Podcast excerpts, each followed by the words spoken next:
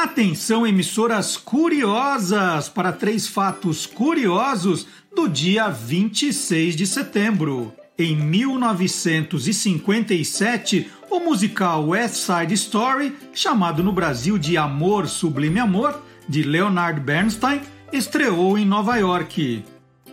Em 1960, a televisão americana exibiu o primeiro debate entre candidatos à presidência dos Estados Unidos, Richard Nixon e John Kennedy. Em 1969 foi lançado Abbey Road, o último álbum dos Beatles. Está entrando no ar o programa que acaba com todas as suas dúvidas. Olá, curiosos! Hoje é 26 de setembro de 2020, está começando o Olá Curiosos, tudo o que você sempre quis saber sobre qualquer coisa. E nós vamos para as manchetes do programa de hoje. Humor no rádio e no meio rádio.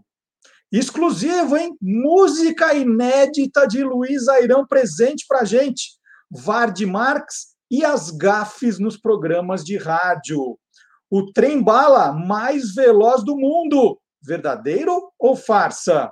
E o jingle que tem gosto de festa. Enola, a irmã mais nova de Sherlock Holmes. Asterix e suas obras de arte. E pergunta: os animais sorriem? O Guilherme Domenichelli responde. E também quatro convidados curiosíssimos que serão apresentados daqui a pouquinho. Mas estão todos aqui já, você já sabe quem são. Tudo isso e muito mais no Olá Curiosos, que começa com música. E hoje, Luar do Sertão, de Catulo da Paixão Cearense e João Pernambuco, a primeira música sertaneja gravada no Brasil em 1914, com a nossa banda Beck e os Tio de Fusca. Não há, oh gente, oh não esse do sertão.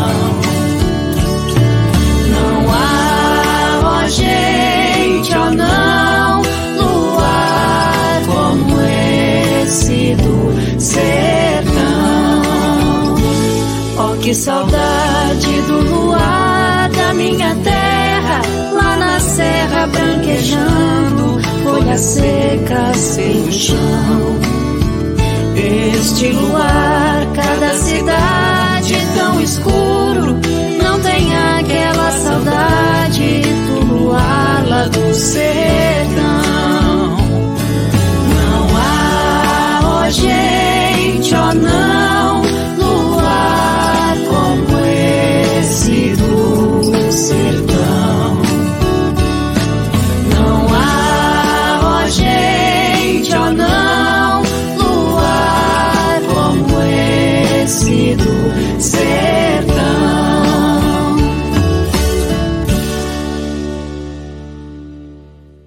Olha aí, Luar do Sertão abrindo o programa. Vocês devem ter percebido que hoje o Fião não está com a banda. Durante a semana, a mãe dele caiu, se machucou, ele teve que cuidar da mãe dele. A gente espera que ela esteja bem e que o Fião esteja de volta com a gente logo também.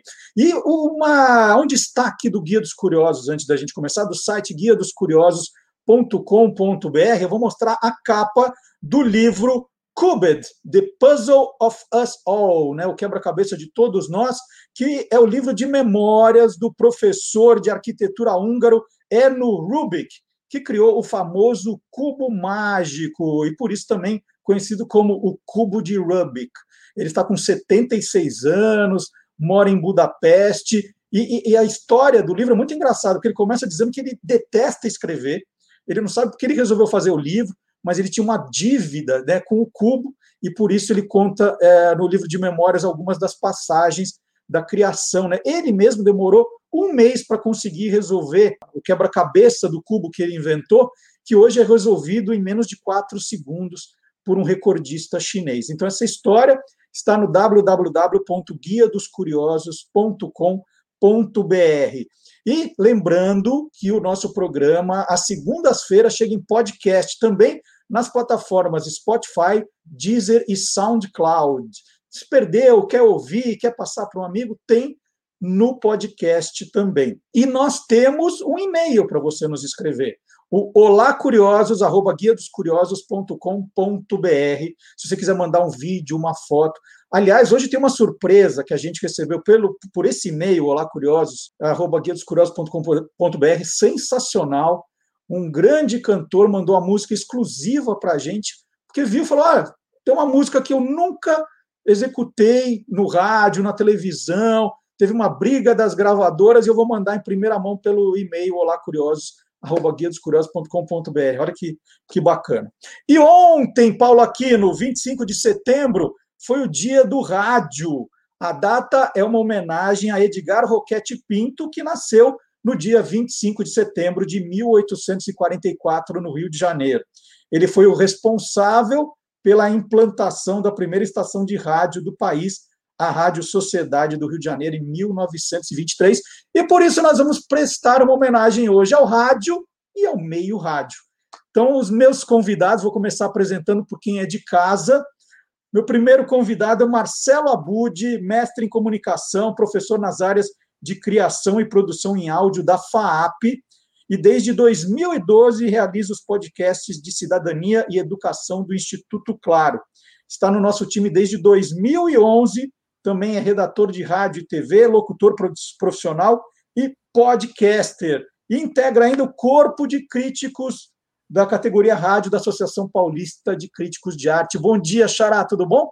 Bom dia, tudo bem? E só aproveitando, eu estou completando 30 anos de rádio, comecei em 1990 na Rádio Gazeta e 15 anos de podcast em setembro de 2005 eu produzi o primeiro podcast que foi o Sonicast. Então é uma celebração estar aqui nesse programa especial. É, praticamente o Roquete Pinto e você são contemporâneos, assim. Pois é. é só, só um detalhe, Marcelo. Você, na hora que citou o ano de nascimento do Roquete Pinto, é 1884. Eu acho que você oh. falou 44. É, mas ó, eu escrevi 1800. Ó, eu escrevi errado, então. Ó. 1884. Eu falei errado, mas escrevi certo, tá? Faz parte. Bom, eu vou apresentar também agora o time do Meio Rádio, um podcast de humor de muito sucesso, já premiado. Começando com o Caetano Cury, jornalista, publicitário, ilustrador, aquarelista e quadrinista, autor dos quadrinhos Theo e o Mini Mundo, sensacional. Série indicada ao troféu HQ Mix na categoria Web Tirinhas em 2019. Ele foi apresentador e repórter da Rádio Bandeirantes de São Paulo. Trabalhou também nas rádios Band News e CBN de Ribeirão Preto, no interior de São Paulo. E como repórter de rádio, ganhou o prêmio Vladimir Herzog de Jornalismo e Direitos Humanos. Bom dia, Caetano. Bom dia, Marcelo. Bom dia a todos. Bom dia, Marcelo Abud. Prazer estar com vocês, Leandro, Hugo Vecchiato. E a Lady Murphy, ela realmente funciona. Ó. Meu microfone foi aberto no exato momento em que a máquina de lavar resolveu jogar a água fora. Né? Vocês estão percebendo, não sei se dá para ouvir um, barulho no fundo, não, mas isso é. Não dá, né? Então tá bom. Então não devia nem ter falado. É, mas isso é. É, é, o, é o, são as emoções do rádio, né? A gente já viveu tanta coisa em estúdio, em rua, que essa, esses imprevistos eles acabam, acabam sendo a graça da coisa toda, né? Eu, eu acho muito bacana isso. Uma, uma honra estar aqui com vocês. Que legal. É o, é o ao vivo, né? O ao vivo acontece isso. Sim. E vou apresentar agora o Leandro Gouveia, jornalista, trabalhou durante oito anos na Rádio Bandeirantes, onde foi repórter, apresentador do programa Bandeirantes Acontece aos domingos à noite. Atualmente trabalha na Rádio CBN como repórter e apresentador também. E é o maior imitador de, que eu conheço. Eu conheço o Leandro dos tempos de estudante da, da USP, é, o Leandro me convidou para dar uma palestra para a turma dele, depois ele caiu em desgraça na, na turma dele por causa disso, né? Mas foi aí que eu conheci o Leandro e depois é, ter a honra de, de, de, ver o Leandro de novo trabalhando na Rádio Bandeirantes, trabalhando ao lado dele. Foi isso, né, Leandro? Que ano foi? Eu não lembro. Eu acho que foi 2010. Foi meu segundo ano de faculdade, que a gente tinha uma empresa júnior ali na, na ECA, né, na USP, e a gente fazia umas palestras para os outros estudantes, convidava alguns jornalistas, né? E aí eu tive a ideia de convidar você, eles adoraram.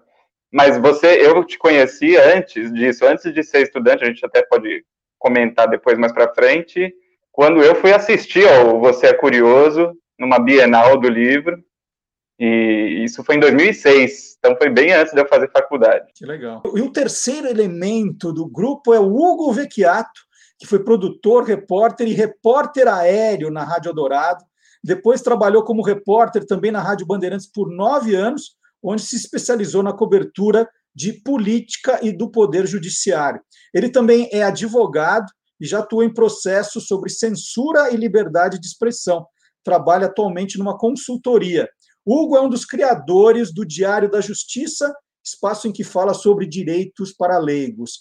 Bom dia, Hugo. Bom dia, Marcelo. Bom dia, Marcelo Abud, companheiros aí de meio rádio, Leandro e Caetano.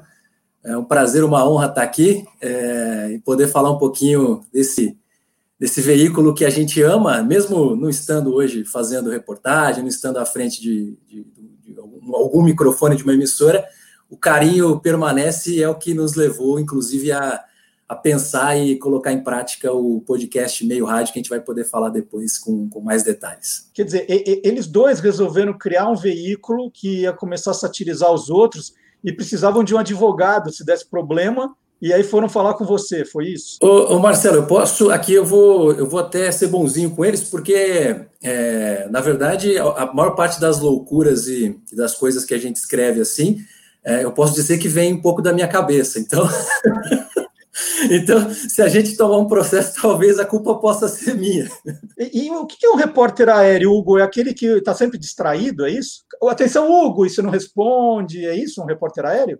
Isso, no nosso podcast Meio Rádio é isso, mas no rádio tradicional é, é só um repórter que entra no helicóptero e decola, sobrevoa São Paulo para cobrir o trânsito a alguns pés de, de altitude e presta um baita de um serviço para os motoristas na cidade. Bom, os três, Hugo, Leandro e o Caetano, eles criaram o podcast de humor meio rádio, que foi vencedor do troféu APCA, concedido pela Associação Paulista de Críticos de Arte.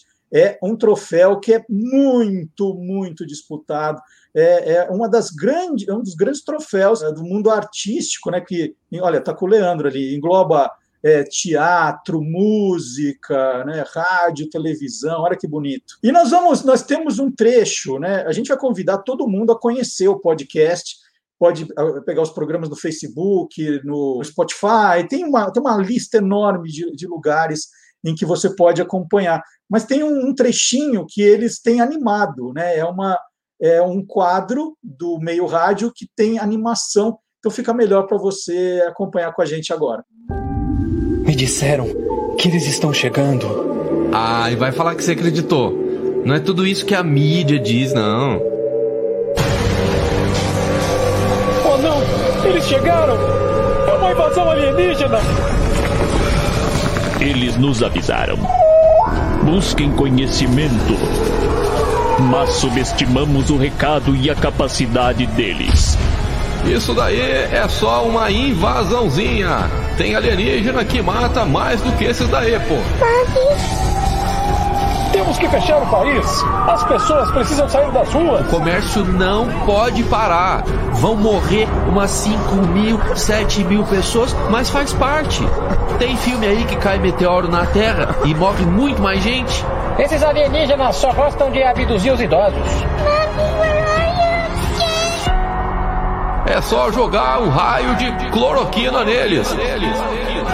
Invasão alienígena. Um filme para se ver em casa. Não vá a um cinema perto de você.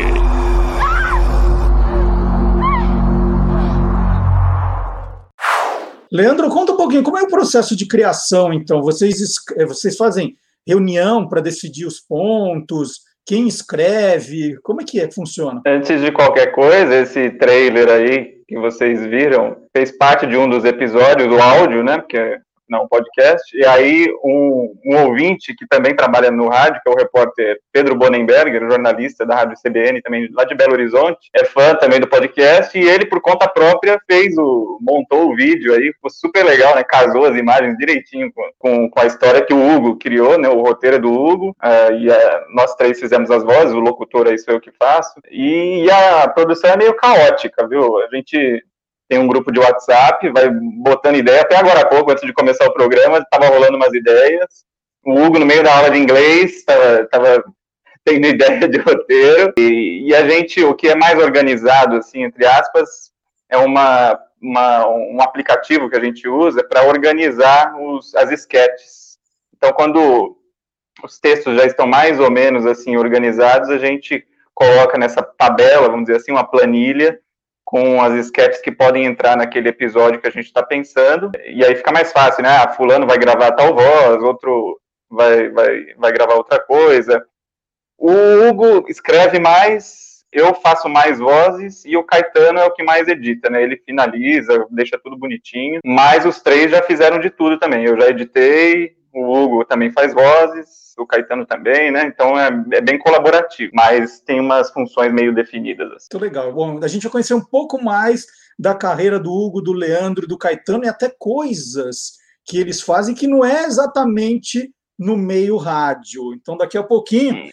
E, e agora é hora só de chamar aquele momento em que nós dependemos de você para a escolha da música que vai encerrar o programa de hoje. Nós vamos tocar três trechinhos de sucessos de filmes da Disney e você vai escolher se você quer ouvir a música 1, 2 ou 3 no final do programa. É hora do Toca Aquela.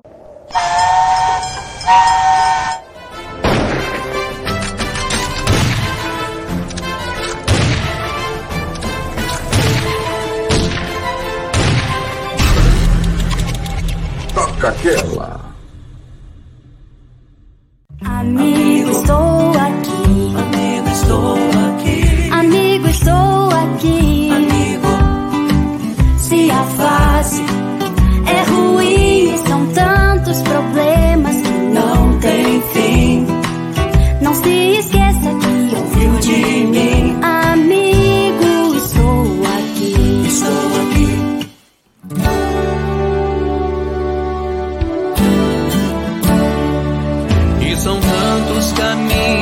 caminhos para se seguir e lugares para se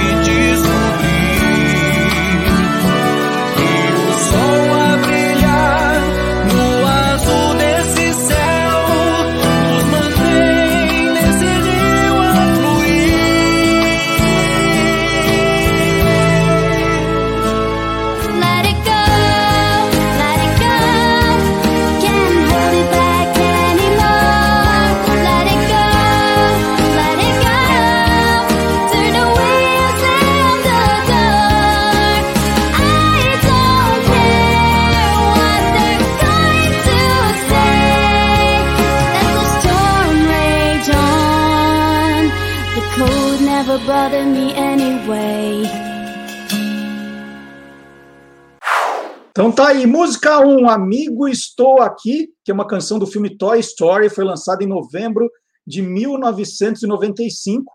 É a versão de You Got a Friend in Me, composta por Ren Newman, trilha sonora que foi indicada ao Oscar. Essa você vota no número 1, tanto no YouTube quanto no Facebook. Você pode votar para ajudar a escolher.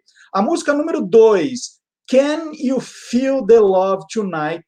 Que é uma canção do filme O Rei Leão, composta por Elton John, com letras de Tim Rice. Foi lançada em maio de 1994 e ganhou o Oscar de melhor canção original. E música 3, Let It Go, que é uma canção do filme Frozen, composta pelo casal Kristen Anderson Lopes e Robert Lopes, lançada em novembro de 2013. Muitas vezes, quando a gente solta o Toca Aquela, você já faz uma aposta, né? Semana passada eu falei, ah, vai ganhar Estúpido Cupido. Tinha quase certeza, ganhou. Essa, não sei, não sei. Vou perguntar para o Marcelo Abud. Marcelo Abud, o Lucas, seu filho, votaria em qual? Na número 1, um, na número 2 ou na número 3? Na é. número 1. Um. E aproveitando, né, amigo, estou aqui, tem muito a ver com o rádio. O rádio tá se fosse o brinquedinho. Só deixa eu fazer uma correção. Na abertura do programa, nós falamos que Abbey Road foi o último disco dos Beatles, foi o penúltimo. O último foi It Be. O Paulo Aquino, o Mori, aqui estão falando no chat, e eu conferi aqui, é o penúltimo. O último foi no ano seguinte, 1970. Fala, Budi. É, você fez agora como antigamente os programas de TV, o jornal fazia, né? Nós erramos. Não, quem errou Bem. foi você, Marcelo Duarte. Assuma, né? Desculpem a, Desculpem a nossa falha quando a TV saía do ar. Né? Ah, vamos aproveitar que, que o Caetano, o Leandro estão aqui, o Hugo, que fazem um novo humor que a gente fala do podcast, que é o humor do rádio. Né? O podcast é o, é o, é o, é o, é o irmão quase gêmeo do rádio, é o irmão de proveta do rádio, vai. É, para contar um pouquinho da história do humor no rádio brasileiro, que é a sua especialidade. Até fazendo menção ao início do programa com a música sertaneja, né? Muito do que aconteceu no rádio tem a ver com Cornélio Pires. O Cornélio Pires, há 100 anos, ele fazia, gravava discos com músicas caipiras, é, irônicas, satíricas, né? E também fazia os causos, as piadas de caipira. E o caipira sempre se dava bem nas histórias do Cornélio Pires. Então ele é, é bastante marcante e depois foi muito usado no rádio, nas piadas, nas sketches dos programas de rádio. É, isso há 100 anos. Né?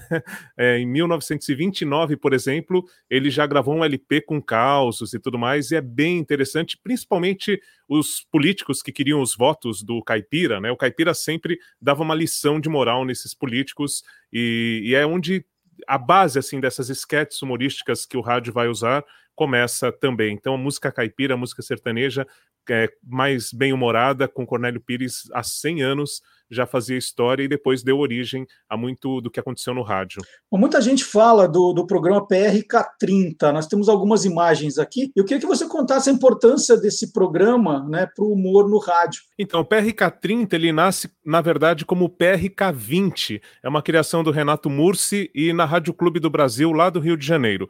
Nos anos 40, o PRK20, a dupla Castro Barbosa e o Lauro Borges, se muda para a Rádio Mairink Veiga, que era uma rádio de enorme audiência no Brasil já, e passa a se chamar sim PRK30. E o PRK30 é a origem dos programas de humor no rádio que fazia sátira de outros programas de rádio de grande audiência. Bom, o José Vasconcelos ele substituía ou Lauro Borges ou Castro Barbosa quando um deles não podia fazer o programa. Por isso nós também citamos aí esse pioneiro como a gente falou do Cornélio Pires, o José Vasconcelos. Eles faziam paródias, por exemplo, à ginástica no rádio, ao Repórter Esso, é, os grandes programas, os de maior audiência. E depois, em 45, o programa vai para a Rádio Nacional do Rio de Janeiro, é justamente o momento em que o Getúlio Vargas né, acaba é, saindo do poder e aí é, ficam com um pouco mais de liberdade. Eles assumem a Rádio Nacional, que estava sob o comando do Getúlio Vargas, e nos anos 50 vem para a Rádio Record aqui de São Paulo, o PRK30. É, assim, dos programas de humor, o que a gente tem como pioneiro de grande lembrança, porque há registros desses áudios que foram depois lançados em LP, foram lançados em CD e com um livro sobre o PRK30 também há muito desses registros, por isso ele ficou muito marcado também no, no humor. Caetano Cury, você é, é uma pessoa que gosta ou gostava de, do humor no rádio, de alguma forma tem alguma referência dessa, dessa área, assim? Eu conheci a Rádio Camanducaia recentemente, né? Porque na época da Rádio Camanducaia, eu acho que nem era nascido. Eu era bem pequenininho. É... Mas eu, eu conheci a Rádio Camanducaia recentemente e achei muito legal, muito bom o trabalho do, do Dair Batista, que inclusive a gente faz uma, uma homenagem para ele quando ele faleceu, né, o ano passado, no meio rádio. Mas é, o humor ao vivo mesmo, eu ouvi o Pânico, era mais o Pânico. Na, na época que o Pânico era é, o, aquele humor, é, não era um programa de humor, hoje não é mais, é, acaba até sendo, mas tem muita política no meio. Mas era a minha, minha referência, mas eu ouvia muito programa sério de rádio. Eu acho até interessante a gente estar tá aqui falando de humor, né? Sendo que a gente não é de humor, a gente é do jornalismo, né? A gente trabalhou a vida inteira, né? Faz, falando de coisa séria, né? Então hoje a gente está aqui falando em nome de humor, que é uma área que Para a gente é nova. O Leandro talvez tenha um pouco mais de experiência, porque o Leandro fazia humor na redação da Rádio Bandeirantes, né? Então, é, o tempo todo ele ficava fazendo piada, imitando alguém e tal. Você começou Mas- em rádio é comunitária, isso. a gente tem uma foto sua aqui, numa rádio comunitária. Que história é essa, Caetano? Essa foto. Esse é o tamanho do computador. É, Eu comecei em 2002 na Rádio Comunitária de Guaxupé, inclusive o Mauro Martins, que fez um comentário aqui, é, foi um grande mestre, né? Um abraço pro Mauro. Foi em 2002. Essa foto eu devia ter uns 20 e poucos anos aí. Eu comecei com 16 anos, é, fazendo um pouco de tudo. Depois eu trabalhei na Rádio Clube de Guaxupé, que era uma rádio que tinha sido fundada pelo meu avô lá em 1940 e poucos. Depois eu voltei para a Rádio Comunitária, depois voltei para a Rádio Clube, então eu trabalhei nessas duas rádios em Guaxupé durante de 2002 até 2012, durante 10 anos. Foi, foi uma experiência bem rica, viu, Marcelo? O Marcelo Abud quer fazer um comentário. Pergunta curiosa: por que as primeiras emissoras se chamavam Clube ou Sociedade? Você sabe a resposta? Que eram clubes, né?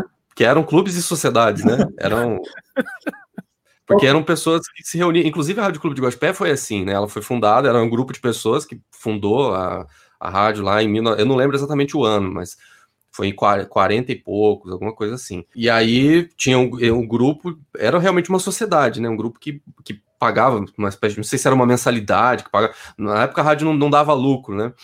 Aí eu sei que, no caso da Clube de Guaxupé, o meu avô e o Nabi Zayat, que é, é- era o sócio dele, que hoje ainda está à frente da, da rádio, eles arrendaram a rádio na época e depois eles compraram, né? E aí então a coisa começou a, a gerar lucro, virou uma coisa comercial. O Leandro quer complementar, Leandro? É engraçado que hoje em dia a gente tem podcasts, né? Que justamente formam uma espécie de clube, né? Os ouvintes contribuem. Então parece que a gente está voltando, né? Ao, ao que era antes. O Abud pode complementar. É isso mesmo. É, é- essa visão, a gente, 100 anos depois, está voltando ao clube com o podcast, com as pessoas financiando os podcasts, né? E, e era clube ou sociedade porque lá nos anos 20, quando tudo começa, o Roquete Pinto, que nós citamos que por isso o Dia do Rádio é comemorado, ele, ao criar a primeira emissora em 20 de abril de 23, ele coloca no estatuto que não podia ter publicidade, era proibida a publicidade nos anos 20. Então, como não havia publicidade, o jeito de manter era justamente com as mensalidades das pessoas que faziam parte desse clube ou sociedade. Né? O que vai mudar nos anos 30, começa a mudar com o rádio comercial chegando e a publicidade sendo autorizada em 32, 10 anos depois do rádio começar. E, e o Caetano lembrou bem, né, que, que são três grandes jornalistas que estão aqui que, que ganharam esse prêmio para o humor, mas que fizeram, continuam fazendo ao longo da carreira, é, reportagens muito interessantes. Eu lembro, Hugo, nós temos a foto aqui, de uma reportagem sua com um homem que recebeu um coração artificial. É uma história muito emocionante da sua vida. Você podia lembrar desse momento? Ô, ô, Marcelo, eu não, eu não me lembro exatamente se você já estava no Manhã Bandeirantes nessa época, mas foi Não. um assunto assim que me. eu- é, mas, enfim, é, é, é, essa matéria é, foi uma série de reportagens que a gente fez. é, durou, foi- uma semana de, de, de reportagens sobre inovação na medicina, técnicas novas, medicamentos novos, equipamentos novos e tal. Ah, e eu estava um pouco, eu eh, nessa, nessa ocasião, estava procurando histórias, e assim, muita coisa, tinha bastante coisa, mas muita coisa técnica, ah, um medicamento inovador para o câncer que está sendo desenvolvido num laboratório X, ah, um robô que faz a cirurgia e tal. Mas eu achei que estava faltando alguma. Estava faltando gente, né? Eh, ser humano nessa história, né? O paciente nessa história, né? E eu me lembro que foi numa conversa é, no, no Facebook, um ouvinte da, da Rádio Bandeirantes mandou a mensagem, é, no- acho que foi no, no meu Facebook ou no Facebook da rádio, dizendo: Olha, eu tenho, eu tenho um coração artificial.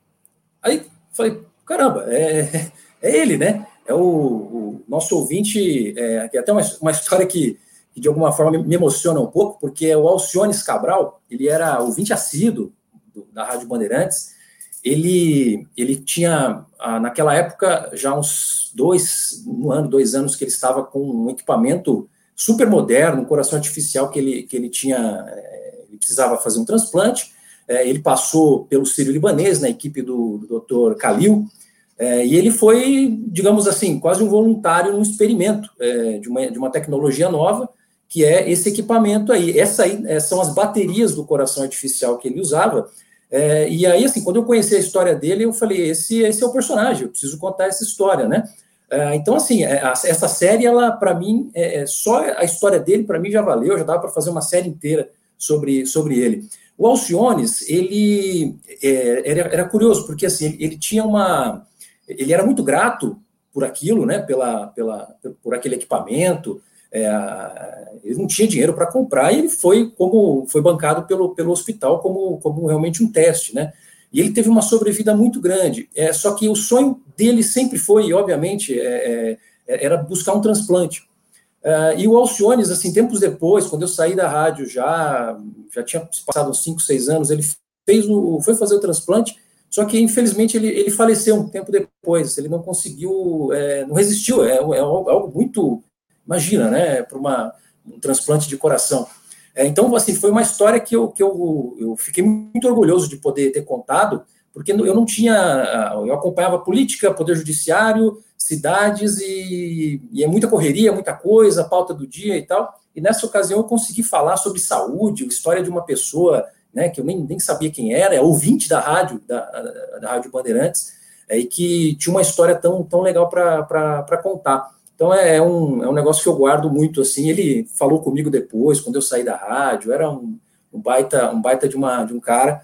É, infelizmente, depois do transplante, ele não resistiu e aí veio a falecer. Mas é uma história que, que me marcou bastante. É uma grande história mesmo. E, o Leandro Gouveia também é um, é um, jornalista que gosta muito de, de fazer grandes entrevistas, grandes perfis.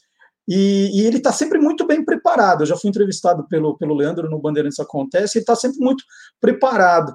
Leandro, quanto, quanto você gasta de pesquisa antes de uma, de uma entrevista? Assim? Só para dar uma, uma, uma ideia, quando você vai, vai fazer uma, uma reportagem então, como é que é a tua preparação? Olha, é, quando eu fazia o um programa de entrevistas, né, no, no, que era o Bandeirantes Acontece, domingo à noite, eu, eu, eu, gosto muito de música, né, acho que a gente vai falar sobre isso ao longo do programa, é, então eu procurava sempre convidar artistas para o meu programa, né? Como é uma coisa que eu acompanho, então alguma coisa eu já sabia de cabeça, né? Mas dependendo de cada personagem, eu ia atrás, pesquisava na internet, né?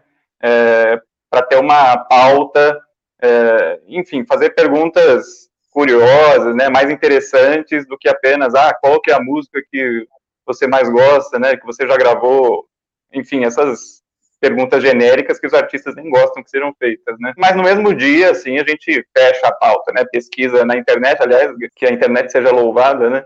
É, a gente consegue fazer tudo muito rápido e acha de tudo, né? Áudios também. Então, para fazer uma entrevista ficou até fácil, né? Vamos dizer assim. E hoje em dia, essa semana, fiz uma reportagem sobre a Gal Costa, que completa 75 anos hoje, né? Então, também, eu fiquei ouvindo muito, né? Quando a gente fala de música, a gente tem que ouvir, senão é, vai dar ruim.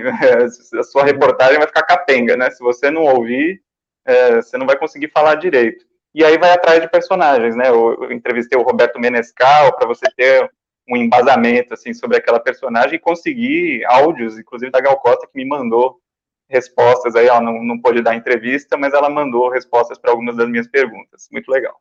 E, e para ilustrar tudo isso, nós temos aqui um trechinho de uma entrevista que o Leandro fez, né, que mostra a preparação dele, esse conhecimento de música, né, tudo isso. É, com o Tom Zé. Vamos assistir um trecho. A banda do interior eu fui posto para fora quando eu quis tocar saxofone, porque disseram que eu era filho de rico e não ia tocar na rua. Então o diretor da banda me botou para fora. Filho de. É verdade que essa família ganhou na loteria? Não, não, meu pai ganhou na loteria, por isso pôde se casar com a filha de seu Pompílio Santana, que era uma moça que precisava ter algum pedestal, algum feedback para casar com ela. Mas isso foi o que manteve a família? Essa... Sim, meu pai com esse dinheiro lutou e labutou até morrer é e educou os dois filhos que ele tinha no primeiro casamento, que a mulher dele morreu numa espinha que antigamente não tinha penicilina, a espinha inflamou, a mulher morreu. Nossa. É mais louco. Aí ele, dois ou três anos depois, casou com minha mãe, teve cinco filhos. Então essas sete ele educou com essa loja que ele lá botava e a gente começou na loja. Vocês viram, né? É, é, o detalhe, morreu com a espinha, né?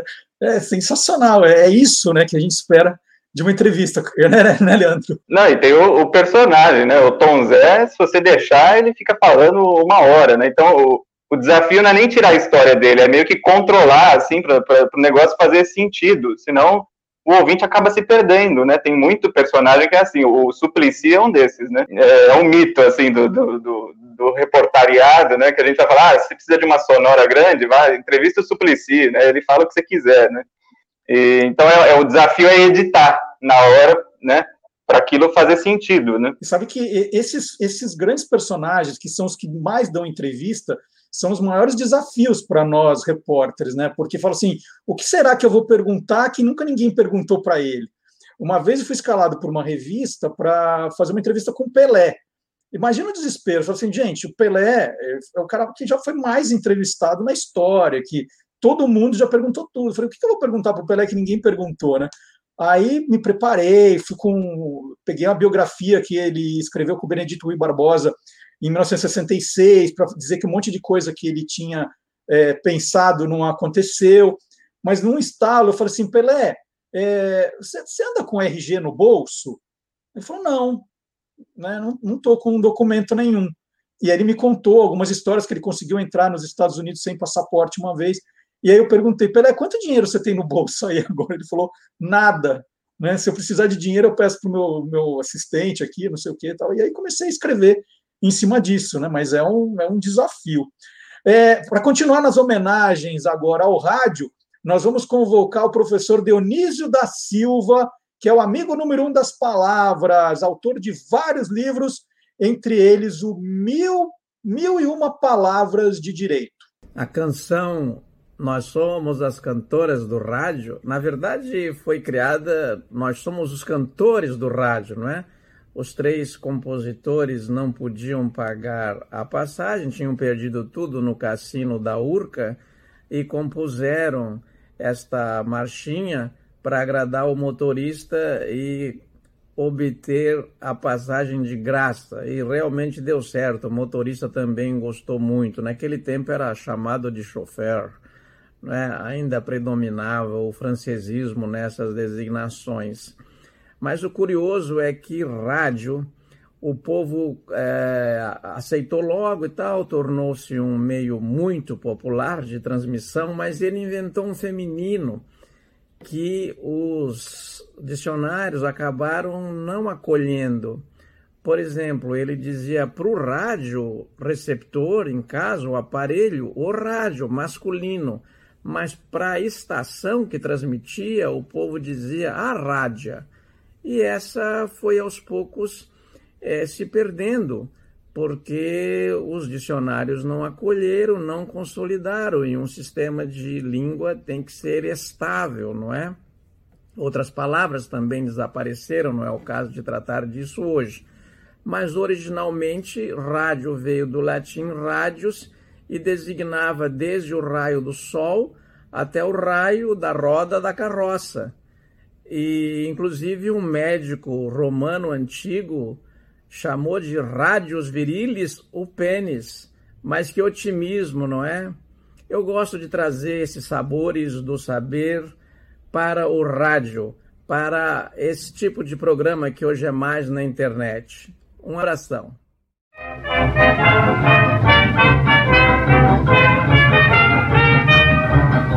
Nós somos as cantoras do rádio, levamos a vida a cantar. De noite embalamos teu sono, de manhã nós vamos te acordar. Nós somos as cantoras do rádio, nossas canções cruzando espaço azul.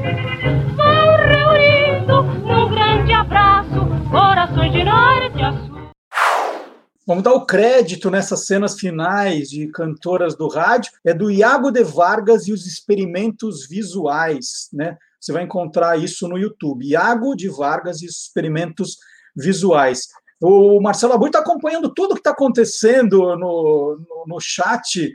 Quais são, quais são as últimas novidades do chat, Marcelo Abud? Alô, alô, nosso repórter do chat. Vamos fazer como rádio, né? Conversar um pouquinho com os ouvintes. O Eduardo Gondim, ele comenta sobre o Djalma Jorge, Djalma Jorge Lechou, que foi um quadro que fez muito sucesso na Jovem Pan, Jovem Pan FM. É, eu acho que ele falou da Rádio Cidade, mas foi, na verdade, da Jovem Pan. E é um quadro que era comandado pelo Tutinha, que hoje é o dono da Jovem Pan. É o filho do Tuta, que é o filho do Paulo Machado de Carvalho, enfim, a família Machado de Carvalho, que está aí há tantos anos à frente da Jovem Pan. E o Djalma Jorge, eles é um quadro que fazia essa sátira ao próprio rádio, né? Como o meio rádio está aqui e que é o tema do nosso programa. E só falando em palavras também, é muito curioso a palavra radialista. O Nicolau Tuma, 1941, ele tinha que fazer um discurso e ele tinha que se referir aos profissionais de rádio. E até aquela época se falava em speaker, né? Uma palavra estrangeira que de, denominava o locutor, o narrador. E de repente ele pensou, bom, tem que falar, criar um termo que se refira aos profissionais de rádio aqui no Brasil. E aí ele veio com radialista. Ele foi criticado pelos puristas da língua que o correto seria radista, o radical mais o finalista. E aí ele veio com a saída. Radialista é a junção de rádio com idealista. Então, quem trabalhava no rádio naquela época, não é diferente hoje, era um idealista, porque sofria muito preconceito, as mulheres, então, nem se fale, as cantoras do rádio, que hoje a gente exalta, né? A Elza Soares conta a história, inclusive com o Ari Barroso, né? lá nos anos 40, o Planeta Fome, tudo. É legal ver essa história para quem não conhece, mas enfim, de toda forma, a palavra radialista para o Nicolau Tuma, que foi depois o primeiro narrador a fazer transmissão de futebol com velocidade e tudo mais, ele dizia que era rádio mais idealista, por isso radialista e não radista. O Roberto Gouveia, ele está encantado com a sua coleção de rádios atrás de você, e ele diz que tem uma também, que ele vai mandar daqui a pouco uma foto da coleção de rádios. A gente não consegue colocar hoje no ar, Roberto, mas manda assim que e que a gente coloca no próximo programa. O Thales Guaraci, escritor, que foi amigo meu de faculdade, está acompanhando o programa, e o Albertino Viveiros diz que eu não estava 100% errado quando eu falei do Abbey Road. Abbey Road foi o último a ser gravado e a ser lançado, o último foi Larry B. Obrigado, Albertino. Então nós não erramos totalmente. nós, né? Nós. É, o Caetano ainda chama o rádio de rádio no interior, é verdade isso? Você que é de Guaxupé? Opa! Nossa, é muito comum isso aí, viu, Marcelo? Ah, eu vou ouvir a rádio, eu ouço a rádio, eu assisto a rádio, não tem nem eu ouço, eu assisto a rádio. Isso é muito comum. Uma vez teve um cara que bateu na porta da rádio e falou: Eu queria fazer um programa na rádio. eu falei, cara, você traz um currículo para mim, Cara, vai. A gente tem uma foto tua com É um assim, é bem pedreiro. É, uma entrevista que você fez com um pedreiro. Que, que história é, é essa? Você estava sem pauta? O que, que, que, que é a história?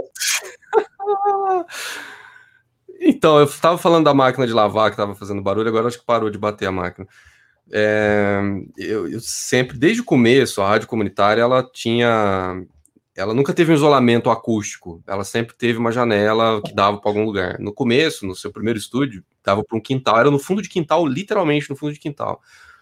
E tinha cachorro que latia, saía no ar, era, nossa, então eu sempre fui meio traumatizado com essa coisa de barulho atrapalhando, entrando no, no microfone aberto.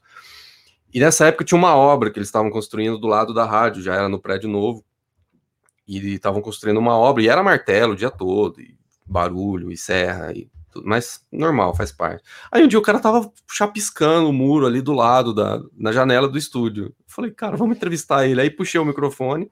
Esse, esse microfone é o microfone do ar, é o microfone do estúdio mesmo. Puxei o microfone e com- comecei a conversar com ele. E, e eu acho que esse episódio, inconscientemente, acabou gerando um dos episódios mais engraçados do meio rádio do nosso podcast, que é a reforma no estúdio. Que ah, tá lá o locutor falando. Esse locutor, aliás, também foi inspirado nessa história do cara que queria fazer um programa na rádio, né? Porque durante o período que eu passei nas rádios lá em eu, eu convivi com muitas pessoas que de fato falavam errado mesmo no rádio. No interior é assim, o cara fala errado. Né? Ah, nós ouvimos aqui o Barão Vermelho, eh, nós ouvimos o Kid Abeia, ouvimos agora o som do Zé Ramalho. É, ele falava assim, é, é, é a vida, né? E aí esse locutor, essa, essa história, inspirou um dos personagens do meio rádio, que é um locutor que fala tudo errado, e esse mesmo locutor está apresentando um programa, quando de repente o estúdio começa a ser reformado durante o programa. E aí tudo vai acontecendo, aí passa o carro da, da, dos ovos na rua, aí tem a prefeitura podando a árvore justo na hora do programa, né? Tipo, nunca podou a árvore, né? A prefeitura vai podar a árvore bem na hora do programa. E aí começa a acontecer um monte de coisa, desde é, aí você ouve é, inter, interseções de outros interferências, como diria Marcelo Abud, de outros uh, de outras esquetes do meio rádio, de outros episódios, como por exemplo a Rádio Peão, que a gente tem a Rádio Peão, que são no, no, no, no veículo, das empresas a gente fala isso, né? Tem a Rádio Peão, que são as informações extraoficiais de corredores. Então a gente criou a Rádio Peão, que são dois funcionários que ficam fazendo fofoca sobre o veículo rádio, sobre, sobre o trabalho ali. Aí tem a interferência da Rádio Peão no meio da, da, da, da reforma do estúdio, enfim, é bem engraçado. Não lembro qual vocês lembram qual episódio que é, não lembro qual número que é. O Leandro, mas o Leandro quer complementar a tua história, né, Leandro? É, essa história de os números dos episódios, acho que o Hugo sabe melhor mas essa história de vazar som no rádio, agora durante a quarentena, tem acontecido muito, né? Não sei se o pessoal aí tá ouvindo rádio, mas acontece de ter cachorro latindo no meio do boletim de trânsito, é, furadeira, é martelada. Agora tá, muita gente está trabalhando de home office, né? Inclusive no rádio, né? Você vê o que, que o rádio permite. Né? A gente vê, claro, muita gente na televisão também, né, trabalhando de casa, é, mas o rádio também, você não precisa nem montar cenário, né, tem essa vantagem. Então, qualquer lugar que você esteja, você consegue transmitir, e está sendo um desafio, né, nesse, nesse ano, para quem trabalha em rádio, desde março, né, eu tenho trabalhado a maior parte do tempo em casa, é, muitas rádios já começaram a voltar, né, principalmente reportagem de rua, né, mas por outro lado, muita gente continua trabalhando de casa, que é o meu caso. Né? É, vamos aproveitar esse momento para falar do quadro que o Magalhães Júnior apresenta aqui às quintas-feiras, às oito da noite, que é o Quem Te Viu, Quem TV, né? prestando homenagem a outro meio, né? o meio televisão, que completou na semana passada 70 anos. E essa semana, o Magalhães Júnior trouxe os primeiros programas sobre casais, né? os seriados sobre casais na televisão. Então, ele falou é, de é, marido magro, esposa chata, mulher chata, marido magro, mulher chata, alô doçura, namorados de São Paulo, e todos beberam na fonte de um programa que fazia sucesso nos Estados Unidos, que era o I Love Lucy. Vamos ver um trechinho desse programa com o Magalhães Júnior.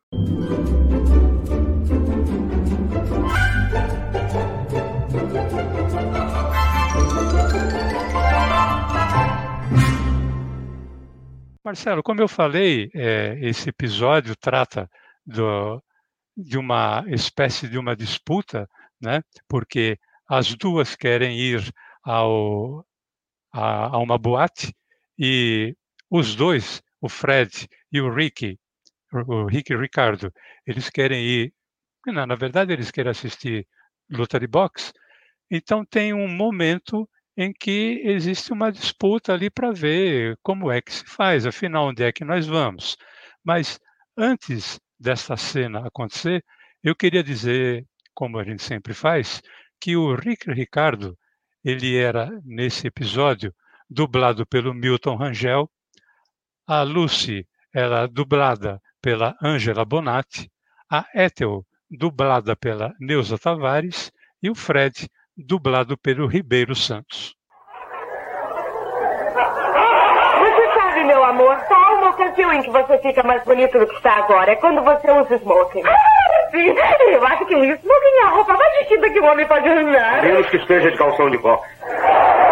E por falar em boxe, não há nada mais emocionante que uma cadeira de primeira fila. Sim, senhor. Mesa de primeira fila do Copacabana. É, eu sei. Escute, Lúcio, segunda-feira é aniversário do Fred. Ele quer assistir a luta. Bom, segunda-feira é aniversário da Ethel também e ela quer ir a uma boate. Ah, o Fred não vai querer perder tempo em nenhuma boate chata. E a Ethel não vai querer ir ver nenhuma luta. Lúcio, não fica aí me forçando. É a luta ou nada? Isso é definitivo? Claro. Foi você mesmo quem pediu isso. A Ethel quer o divórcio. Ótimo. Não quer, não. Ai, que diverso. Eu não quero, não. Você não quer ir à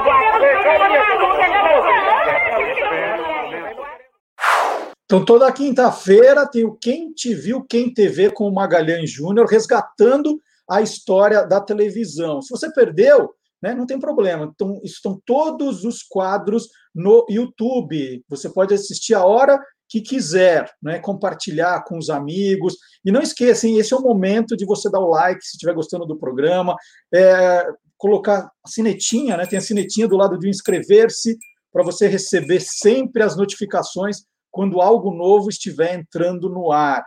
É, a gente está falando muito do, do, desse lado emocionante, engraçado do rádio. Agora, Hugo, tem também os momentos mais complicados de uma cobertura. Você já cobriu muito protesto também, não cobriu? Tem, são os momentos um pouco mais delicados hoje em dia, não são? Pois é, Marcelo, eu cobri bastante ali de 2013 até 2016, 17, né? Uh, Para a gente ver o tempo que durou esse, esse, esse, é, essa, essa rotina de, de protestos desde lá de, de 2013. Uh, e foram alguns momentos uh, curiosos no sentido de, de, de, união entre os profissionais né, da, da imprensa e do rádio, que é, tradicionalmente é um, é um grupo até mais unido do que em outros, em outros veículos, é, e aqueles protestos, protestos contra o governo, protestos a favor do governo, é, protestos é, pelo impeachment, lá, ali mais próximo de 2015, 2016. É, foram momentos assim, até um, um, a parte ruim, né, o risco que os jornalistas é, sofreram naquela, naquela ocasião, e alguns ah, de fato é, é, apanharam, né? Eu vi carro sendo incendiado na frente da, da, da Prefeitura de São Paulo, é um risco tremendo, o centro de São Paulo praticamente sitiado num dos protestos em que houve é, saque a lojas, enfim, tudo aquilo que a gente pôde acompanhar é, ao longo do, dos anos 10, né? É, e mas foram oportunidades bacanas para quem trabalha em rádio, né? É você poder entrar ao vivo. Eu acho que não tem nada que, que seja mais legal do que isso, assim, de você estar tá ali cobrindo as coisas acontecendo e você narrando é, sem ter nada escrito, apenas observando. E o, e o rádio nesse ponto ele é imbatível, na minha opinião. É porque a TV, se você narra, o, o telespectador está vendo com você, né? No rádio é diferente, o, tele, o, o ouvinte ele está vendo a partir da, da, daquilo que você está dizendo para ele, né? Que está acontecendo. Então, o que mais é, me marca em relação a, a, essas coberturas de protestos que a gente acompanhou é, foi justamente essa oportunidade de poder falar ao vivo, de poder entrar sem roteiro, dizendo o que está acontecendo, que é, ali de, de, um lado está tá, tá tendo uma briga, do outro ali está uma interdição. É, e fora a prestação de serviço em si, né, que, que para o rádio é fundamental, mais importante até do que em outros veículos.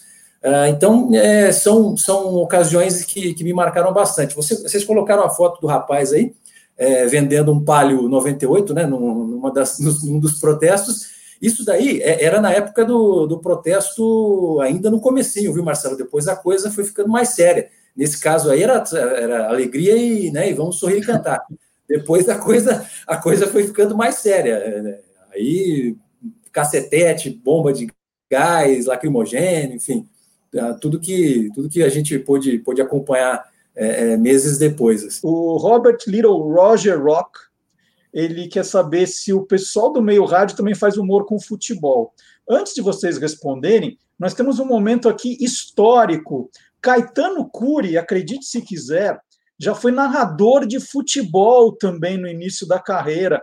E nós temos aqui um, um, um dos grandes momentos de transmissões esportivas com Caetano Cury que nós vamos ouvir agora. Está começando o segundo tempo de jogo, zero para a Esportiva, zero para o Vec. O Vec já tem a posse de bola, mandando um chutão aqui no seu campo de defesa. O cabelo ajeita a posse da bola, marcação em cima dele. O juiz marca falta em cima do cabelo, camisa 7 da Esportiva aqui na esquerda do seu campo de ataque. Futebol campeão na 87 FM. Estamos no comecinho deste segundo tempo de jogo, zero para a Esportiva, zero também para o Vec. Vai o Meota para a cobrança dessa falta aqui no setor esquerdo do campo de ataque da Esportiva. Perna direita do Meota. Atenção, levantou ali na marca marca do pênalti, passou por todo mundo, ela sai pela linha de fundo. É tiro de meta para o Vec bater. Primeiro tempo de jogo 0 a 0 e o Campeonato Brasileiro. Fala Oliveira Júnior. Cara, era primeiro ou segundo tempo? Até agora eu não entendi, Caetano. Ainda bem que eu desisti em tempo, né? Porque Eu percebi, eu percebi no meio do. Teve um jogo, no, fim do, da partida, eu virei. Isso é verdade. Eu peguei o microfone e falei assim: ó, gente, eu não vou fazer isso mais. Isso não é para mim. Não é para mim. Eu tinha 23 anos nessa, nessa narração aí. Eu não lembro que, que tempo que era, se era o primeiro e o segundo, mas era, é, era, era jogo campeonato mineiro, tinha campeonato amador também, tinha muito campeonato que acontecia. Só que a gente tinha bons locutores, assim, grandes locutores, né? O J. Matoso e o Martinho Pedro de Assis, por exemplo, que nessa época eram os, os locutores. A gente tinha uma rádio comunitária que tinha, se dava ao luxo de ter dois narradores de futebol bons, assim, bons, né, bons. E aí eu não, vou fazer também, quero narrar também. Eu narrei alguns, eu narrei, eu acho que um ano, viajei, viajava com ônibus do, do, do da Esportiva, que era o time de Guaxupé. É, mas na verdade eu fiz para testar, sabe? Para ver se realmente eu tinha jeito para isso. E descobri que é muito difícil, hum, você tem que ter muito, muito poder de concentração e eu disperso muito. A gente ficou com vontade de ouvir a sua narração de um gol. Esse trecho não tem. É, dá para fazer uma jogada do cabelo e o meota? Não, não. Um já, não, eu não lembro mais como é que faz, Marcelo. Não, não lembro. Inventa, não. inventa. Faz quando você está gravando o meio rádio. Vai, o cabelo cruza e o meota faz de cabeça. Eu nem lembro mais como é que faz isso. Eu sei, então eu vou fazer assim: ó, o Hugo Vecchiato passa a bola para o Leandro Gouveia. Ah. Lá vem o Hugo Vecchiato, ele cruza a linha de vídeo gramado pela lateral esquerda. Leandro Gouveia avançando pela intermediária. Hugo Vecchiato olha para Leandro Gouveia. Atenção, faz o cruzamento com a perna esquerda. Leandro mata do peito, vira o. Olha lá, não dá, não vai. Vira, vira o corpo, a vai para fora do gol. Mais ou menos assim. É muito complexo, é muito, é muito difícil. É, eu, eu sou muito fã, muito fã mesmo, assim, do, dos narradores de futebol. O, por exemplo, a gente teve a oportunidade de trabalhar com Ulisses Costa na Rádio Bandeirantes. Eu tive a honra, a honra, a honra, o, o, o, um orgulho de poder estar tá ali do lado. Era um orgulho para mim estar tá ali do lado, vendo Ulisses narrar é, no estúdio, né? É, às vezes eles faziam, fazem jogos no, no, no, tubo, no estúdio. E a facilidade, a fluidez que as palavras apareciam, né? O Ulisses consegue narrar o jogo olhando para o celular ao mesmo tempo. É uma coisa impressionante, assim. É um talento inacreditável. Eu sou muito, muito fã da, da, da de quem consegue, até porque eu tentei e não consegui, né?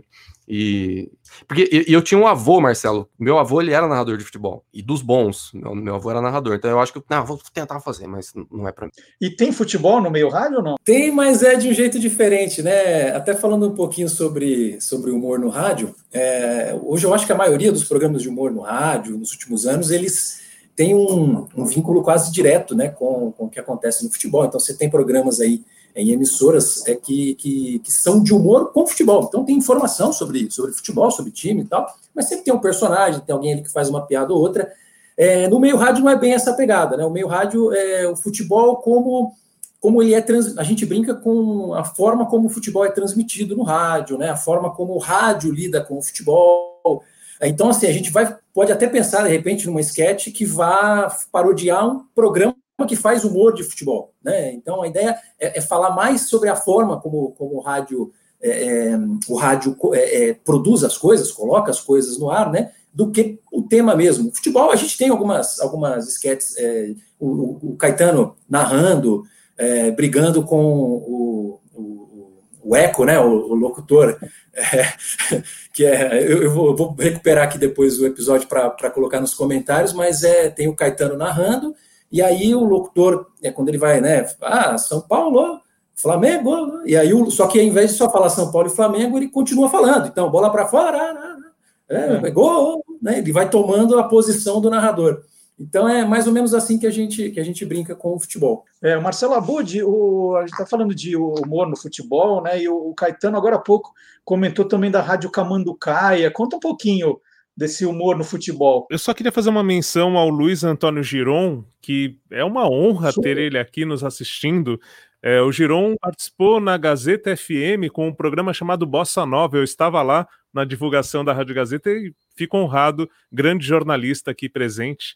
E um abraço, Giron. E o Giron fala justamente das transmissões de futebol que hoje estão sendo feitas é, pelo tubo, né? Como a gente fala, pela televisão, no estúdio da rádio, que não é de hoje, já é de muito tempo. É, inclusive nos anos 90, na Rádio Gazeta, alguns jogos aconteciam assim também.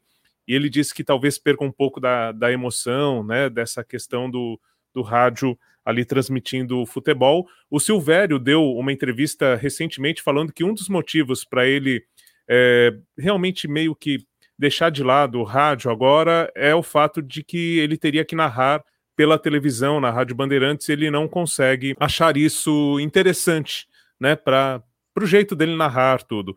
Então, o Silvério recentemente falou sobre isso. Agora, falando sobre a Rádio Camanducaia, sobre inclusive essas sátiras, o Caetano Cury fez exatamente o que o Odair Batista fazia. Ele mencionava grandes nomes do rádio numa transmissão, por exemplo, é, imitando o Fiore Giliotti narrando um jogo de futebol com os nomes do rádio. E muitos radialistas, o Walter Silva, o Osmar Santos, eles contam, né? Contaram, o Walter Silva já é falecido, o Osmar Santos contou também é, já sobre isso na, nas entrevistas. Eles ficavam ali é, fazendo jogos imaginários com futebol de botão e falando dos nomes dos radialistas. Então é algo que, que foi muito marcante na formação desses, desses locutores. E a Rádio Camanducaia, ela nasceu na Jovem Pan. Em 1969 havia um programa que era o Show de Rádio, que ficou no ar até os anos 90, com outras formações. Ele começou com o Estevan de uma grande equipe de humoristas, foram muitos que passaram por ali e foram revelados. E quando o Eduardo Leporassi, que era irmão do Vicente Leporassi, conhecido como Trabuco, ele fazia parte da equipe do show de rádio na Jovem Pan e precisou sair, o Odair Batista, que estava na Rádio Bandeirantes, apresentava o Arquivo Bandeirantes, né, foi um dos primeiros apresentadores a dar um tempero mais coloquial ao, ao Arquivo Bandeirantes, ele foi chamado para fazer parte do, do show de rádio. E o Odair Batista tinha em mente uma rádio, que era a Rádio Camanducaia, que era uma sátira aos programas de rádio, é, falando para a cidade e cochichando para o interior. Ele teve essa ideia é, ainda nos anos 70, e quando foi chamado para fazer parte do show de rádio, ele levou essa proposta de fazer a Rádio Camanducaia dentro do show de rádio. O Odair Batista, que faleceu no ano passado e que faria 80 anos agora, é, em outubro, né? Então, uma grande lembrança e homenagem nossa a esse criador da Rádio Camanducaia, que era um quadro extremamente forte dentro do show de rádio e continuou sendo feito depois do show de rádio, inclusive na internet. O, o Odair Batista levou a Rádio Camanducaia para a internet, o Caetano Curi que desenha, não sei se conhece o site da Rádio Camanducaia, mas ele criou todo o visual da Rádio Camanducaia, o Odair Batista também como ilustrador, né? Muito bacana esse projeto, então, tá, tá no ar. Vamos mostrar, a gente tem um trecho aqui, dá para ver as ilustrações e, e um pouco do trabalho do Odair Batista. Vamos rodar.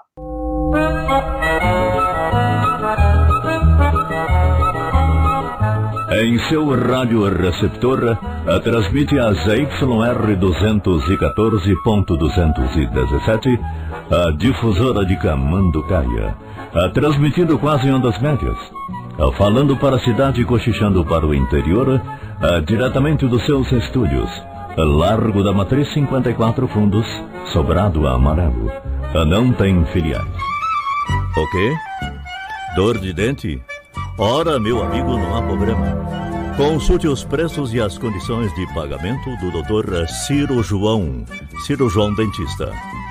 Pontes suspensas, próteses, ênclises e metáforas.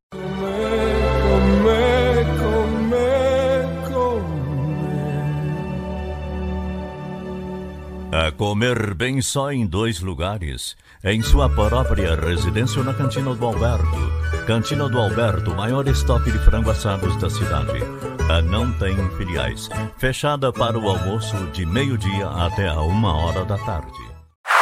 A Rádio Camanducaia aí que o Marcelo Abud lembrou. Deixa eu aproveitar esse gancho que para o Leandro Gouveia, o Vitor Fogaça, ele está dizendo que tem o restaurante por quilo do meio rádio. Se você podia comentar sobre isso. Por favor, Leandro. Não, o restaurante por quilo é mais uma das invenções dessa cabeça maluca do Vecchiato, né? O restaurante por quilo é uma coisa bem brasileira, né? Tem aquela história de você querer aproveitar tudo que está ali no, no self-service. Então, o Hugo Vecchiato brincando com aquelas propagandas que a gente ouve no rádio, ah, porque, é, como é que é, é leitão abairrada, é, parrilha argentina, venha comer, tomar um vinho, né? Aquela, aquela coisa chique, né? Que é aquela propaganda de rádio. E aí o Hugo fez a propaganda do restaurante por quilo, né? Que é aquele frango gorduroso, junto com um pedaço de pizza, macarrão com molho de tomate, e ainda tem aquela gelatina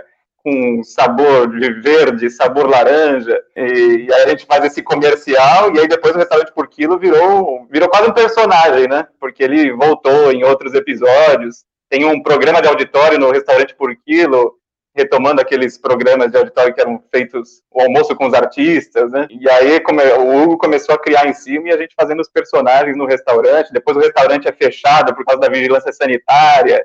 Enfim, tem toda uma história lá que eu recomendo que os ouvintes confiram no meio rádio. O Leandro ele é, ele é muito gentil, né? Mas o, o almoço por quilo ele é o restaurante por quilo ele nasce só como uma, uma coisinha pequena, né? Um texto bem, bem, bem, bem simples só que aí ele vai ganhando, ele ganha outras dimensões no nosso, nosso universo do meio rádio é, por, pela mão do, do Caetano na hora da edição é, e pela criação de personagens do, do Leandro, né?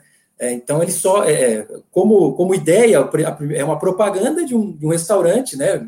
Meio bizarro, mas depois ele ganha outra outra cor, outra dimensão. Aliás, esse episódio do almoço com os artistas, eu, é, sou suspeito, assim, é, adoro ele e, e, e, é um trabalho quase que do Leandro inteiro no, né, nesse episódio, criando o personagem e do Caetano editando, montando tudo, né? É, é, foi mais uma, uma, Quer dizer, a ideia começa pequena, daí a, a, os outros integrantes vão meio que aumentando, criando coisa em cima. Acho que isso que é o legal da, do processo criativo. O Leandro quer complementar? Não, isso que é legal que o Hugo está falando do, da edição do Caetano, né, que a gente fala, que é o negócio de brincar com o áudio, né? A gente tem muita curiosidade pelo áudio, de valorizar, né?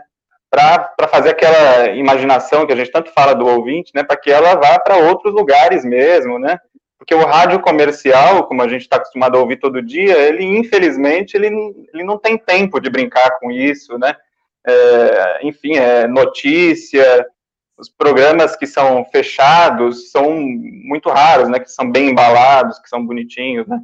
É, são bem trabalhados, né? E aí no podcast a gente, como a gente tem tempo, né? Entre aspas, tem tempo, é, até porque é um produto pequeno, né? Então a gente, o Caetano, né, principalmente, tenta valorizar isso que é, só que isso é uma coisa do rádio já de, de muito tempo, né? As radionovelas já brincavam com isso, né? Inclusive, a gente brinca com radionovela no, no meio rádio, é, que é o barulho da chuva, né, o barulho do vento. É, isso já é uma coisa antiga, só que acabou se perdendo um pouco, né? E aí a gente tenta retomar isso, valorizar o áudio. Leandro, aproveitando, está todo mundo falando que você é o grande imitador, você é o que faz as vozes. Você podia dar, dar, alguns exemplos, assim, né? Faz alguma coisa. Você conversando com um monte de gente ao mesmo tempo, como é que é? Ah, vamos lá. É, não sei. Nesse restaurante por quilo aí, tem um almoço com os artistas, quem apresenta é o. Seria o Raul Gil, né? Ele fala: Bem, amigos do restaurante por quilo, vem aí Menino cantador! Ei, Raul! Tudo bem com você? Obrigado pelo convite, hein? É o menino cantador é, vai tirar o chapéu. Pra quem ele tira o chapéu? Quer que faça mais? Mais, por favor. Várias vozes. Mais vozes? Quem que tem? Tem o Tavares, que a, gente faz, que é uma paródia do Atena. Ele fala, é, é, é brincadeira, é um restaurante por quilo, é vendendo comida estragada. É comida, temos imagens, temos imagens aí, olha aí o, o restaurante por quilo, as pessoas vão morrer. O que, que é isso? Vão morrer? Cadê o secretário? Cadê a Anvisa? Cadê a vigilância sanitária? Cadê as autoridades? E a gente vai brincando assim. É, o menino cantador canta também, ô, Leandro? Dá para uma música ah, é. do menino cantador? Menino cantador, antes de tudo, foi também uma ideia do, do Hugo, né?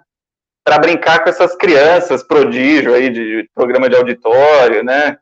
Saem cantando, aí tem umas vozes é, parecem adultos cantando, né? Aí ele falou, ah, mas vamos brincar, vamos fazer um, uma, um calor aí que tem uma voz bizarra, né? Aí, aí ele me deixou na minha mão, né? E eu criei essa voz. Então, é, o primeiro, a primeira vez que ele aparece no meio rádio é naquelas propagandas de ah, o lançamento, é, que, que aparecia na televisão principalmente, né? Hits dos anos 90, hits dos anos 80. Aí aparece o menino cantador. Mas ele canta. Amor, bom demais.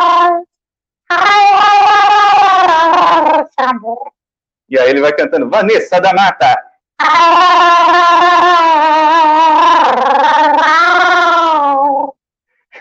E aí tem o Queen, tem, enfim, ele é eclético. Mais o Queen. É Só mais o eclético. Queen. Vai, mais o Queen, vai.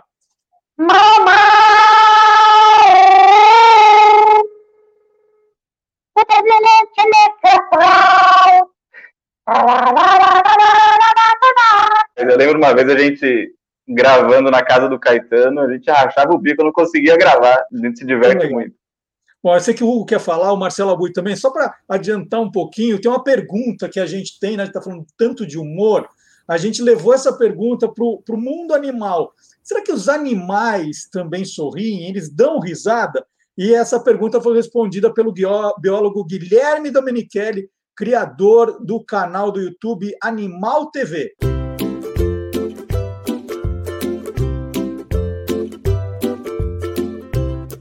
Soltando os bichos, com Guilherme Domenichelli. Algumas pessoas acham que os golfinhos e também os bichos preguiça são animais que estão sempre sorrindo. Mas na verdade, esses bichos têm o formato da boca parecido com um sorriso. Mas é só o formato mesmo, e não um sorriso de verdade. Mas existem pesquisas que mostram que os animais podem sorrir sim. Segundo alguns cientistas que pesquisam o comportamento dos animais, o riso existe antes mesmo do aparecimento da humanidade. E foi comprovado que os animais sorriem, mas de uma maneira diferente da nossa. Já se sabiam que os chimpanzés, que são os animais bem próximos dos seres humanos, sorriem e gostam de fazer cócegas uns nos outros, principalmente os chimpanzés filhotes e adolescentes. Talvez as risadas mais famosas do reino animal sejam das hienas. Mas você sabia que essa vocalização que elas emitem, que lembra realmente uma gostosa gargalhada, não tem nada disso. São sons que elas emitem para se comunicarem. Como são animais noturnos e caçam principalmente durante a noite, elas precisam emitir sons para saber onde está cada hiena do grupo. E elas se reconhecem, já que cada uma emite um som diferente.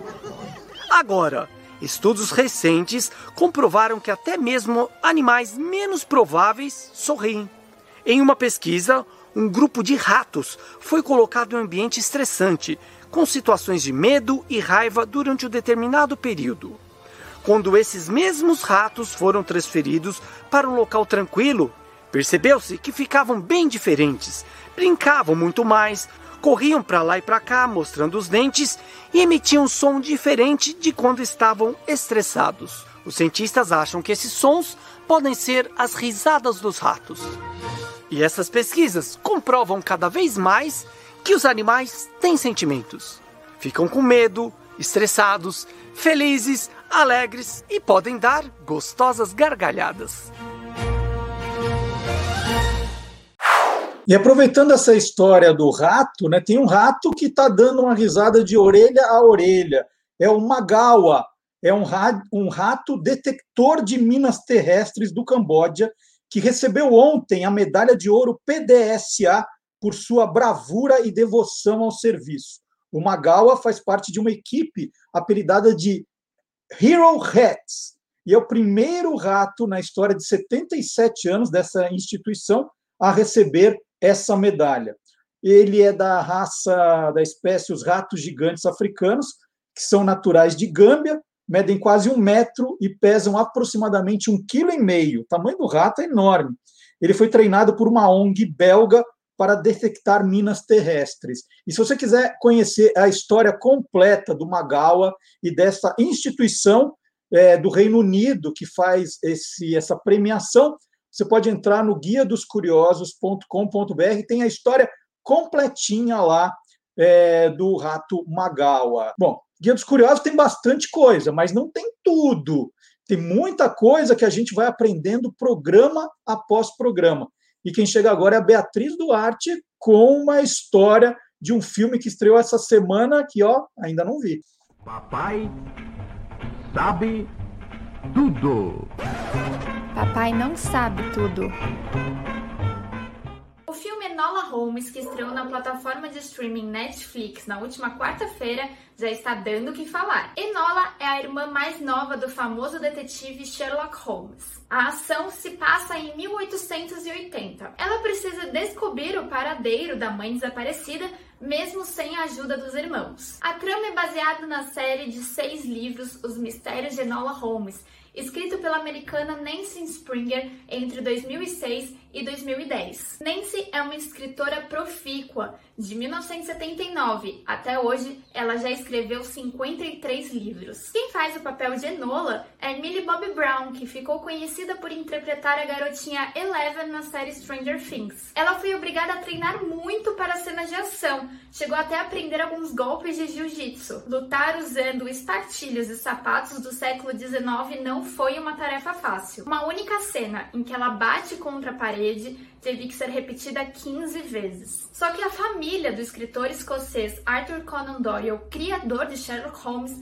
não gostou nada dessa história. Está processando tanto a Netflix quanto a escritora Nancy Springer. Parte da obra do detetive já é de domínio público, mas os livros escritos entre 1923 e 1927 não. E os familiares de Conan Doyle garantem que muito do que está sendo visto na série é dessa fase. O final dessa briga não é nada elementar, não é, meu caro Watson? E agora, já que a gente está nesse clima cinematográfico, daqui a pouco eu lembro que o Hugo e o Marcelo querem falar ainda.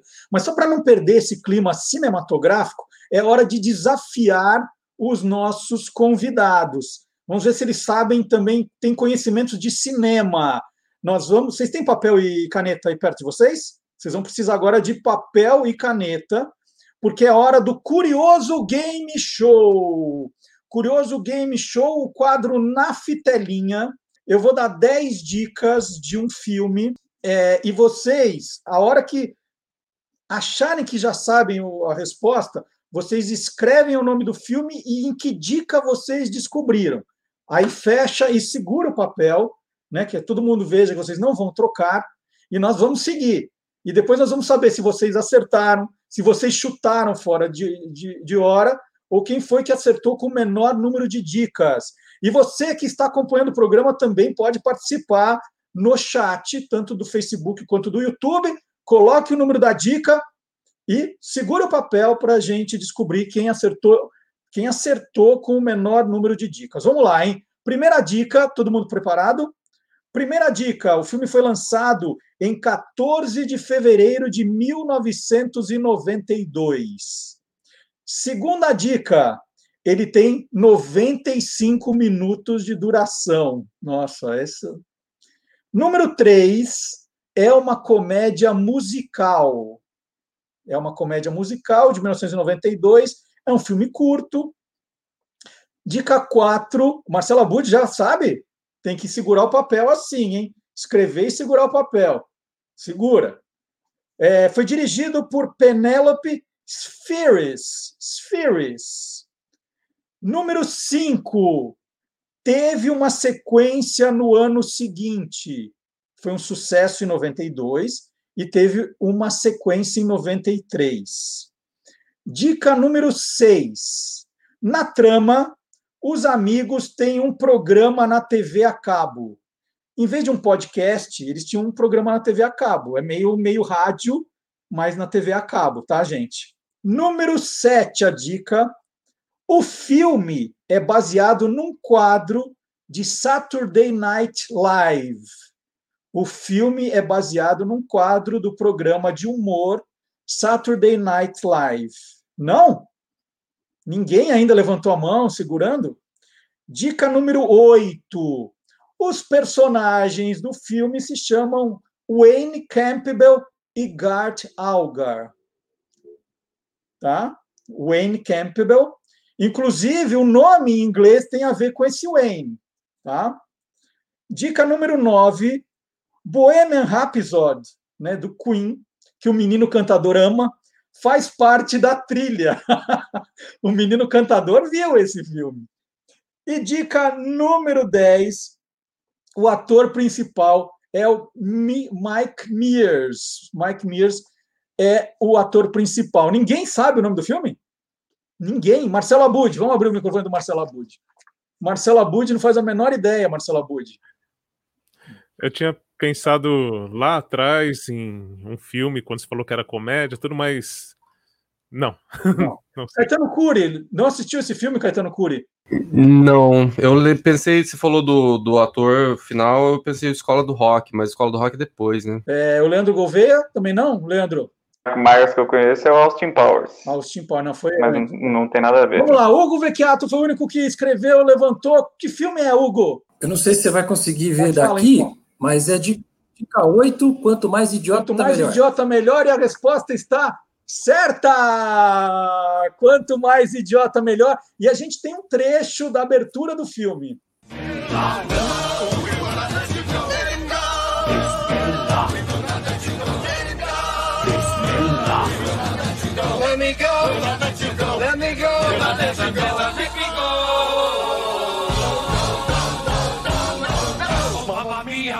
Mia, mamma mia, let me go. Beelzebub has a devil put aside for me, for me, for me.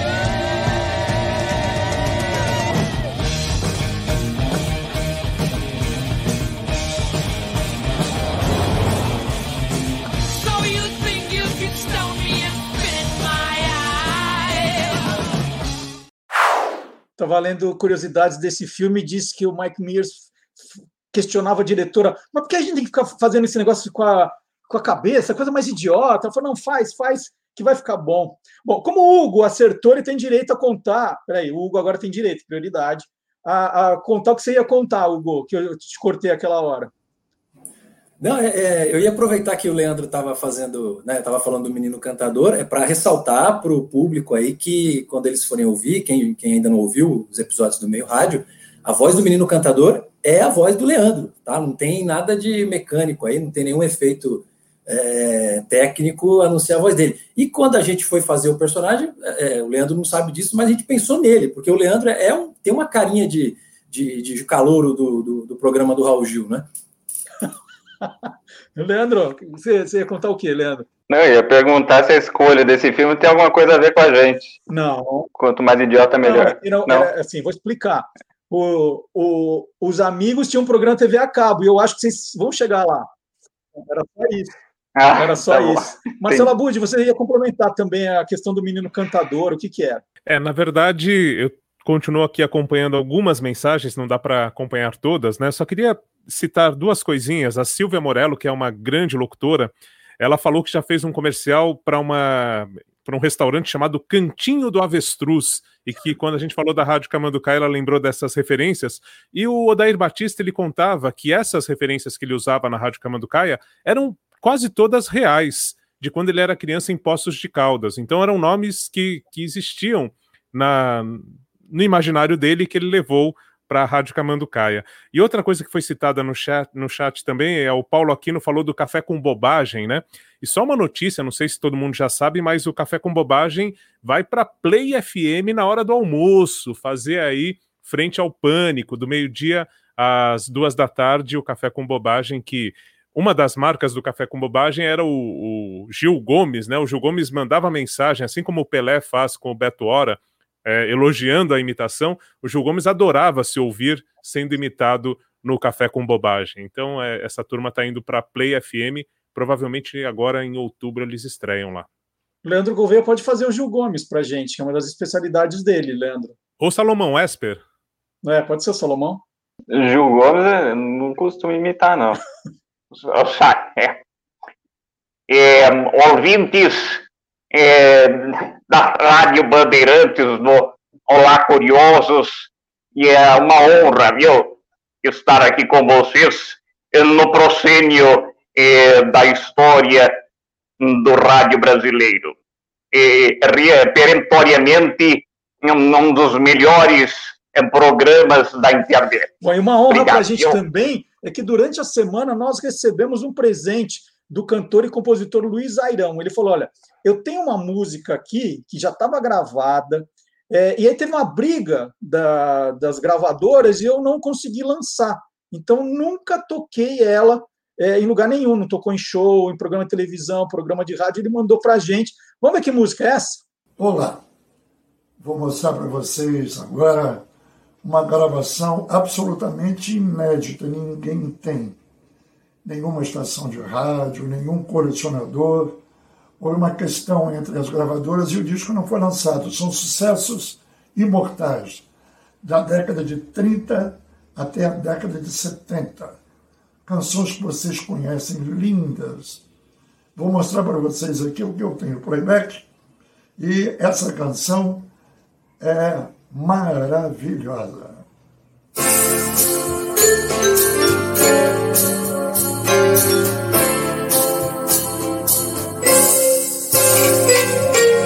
Bate outra vez com esperanças o meu coração.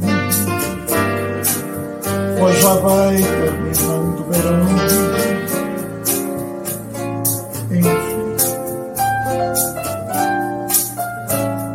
volta ao jardim, com a certeza que devo chorar, pois vencer já não queres voltar.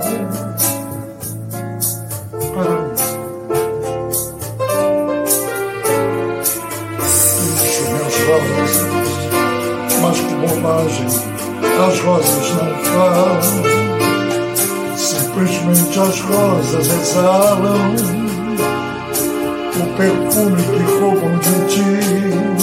Ah, e as vi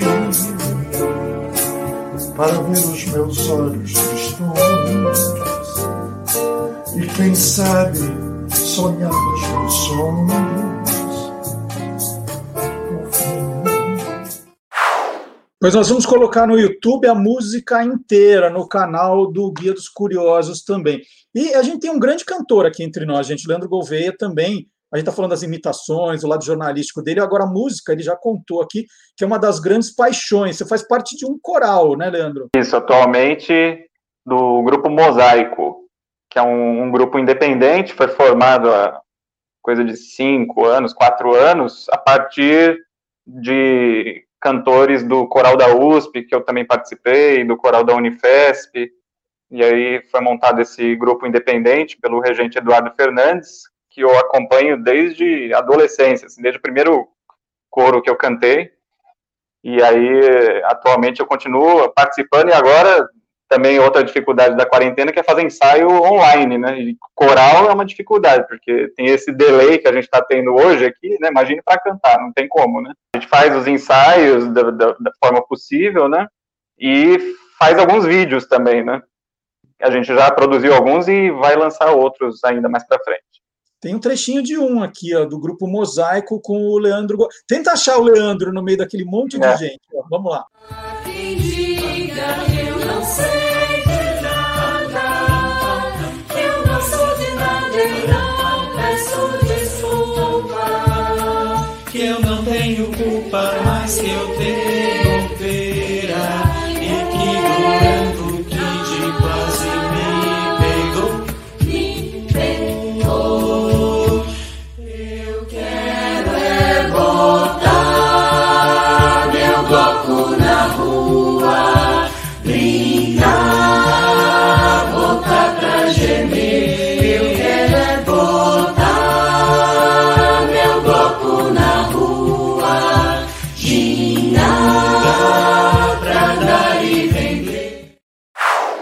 Olha, e falando dos nossos personagens aqui, dos nossos convidados que tem é, também um lado B, né, que fazem outra coisa, a gente está falando da música do Leandro, o Caetano Cury, gente, ele também ele fez uma, uma coisa muito ousada na carreira dele, né? Ele, ele largou o segundo maior salário da Rádio Bandeirantes para se dedicar a um sonho da vida dele, que é o de ser quadrinista, né? Ele criou os personagens Theo e o Minimundo, e é um projeto hoje de muito sucesso, Caetano. É um, foi um gesto corajoso da sua parte. Fala um pouquinho do, do Theo para gente.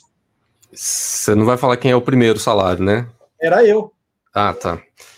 É, isso aqui é o Theo Minimundo, ó, que, que é um, um livro que eu lancei o ano passado, que conta.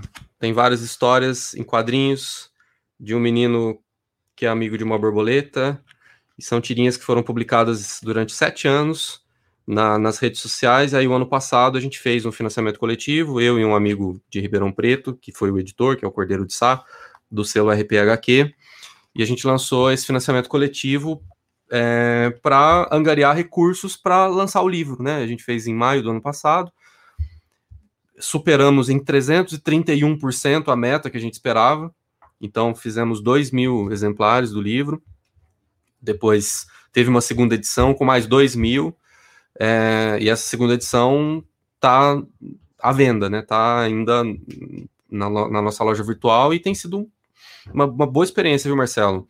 É, eu sinto falta, sim, do, do, do rádio, é, mas consigo é, preencher essa falta do rádio fazendo o podcast meio rádio, né? Que é, acaba sendo uma forma de estar em contato ainda com esse universo.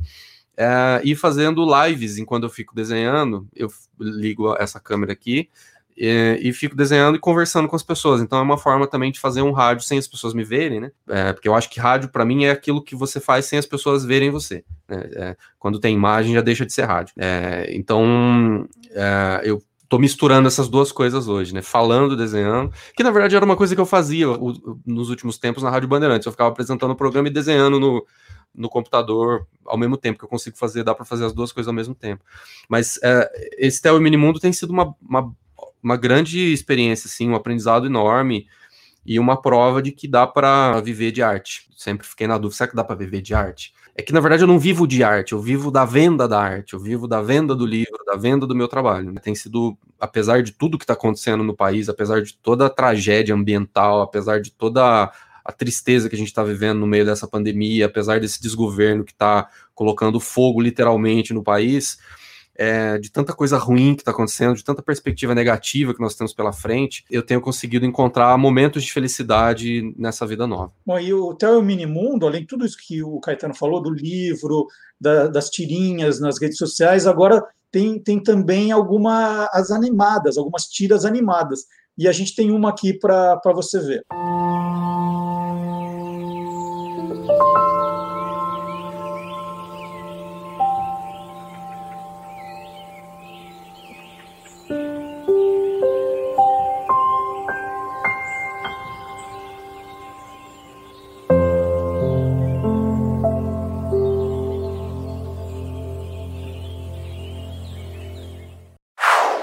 Vou fazer uma audiodescrição só para quem está tá vendo no podcast, quem está ouvindo no podcast.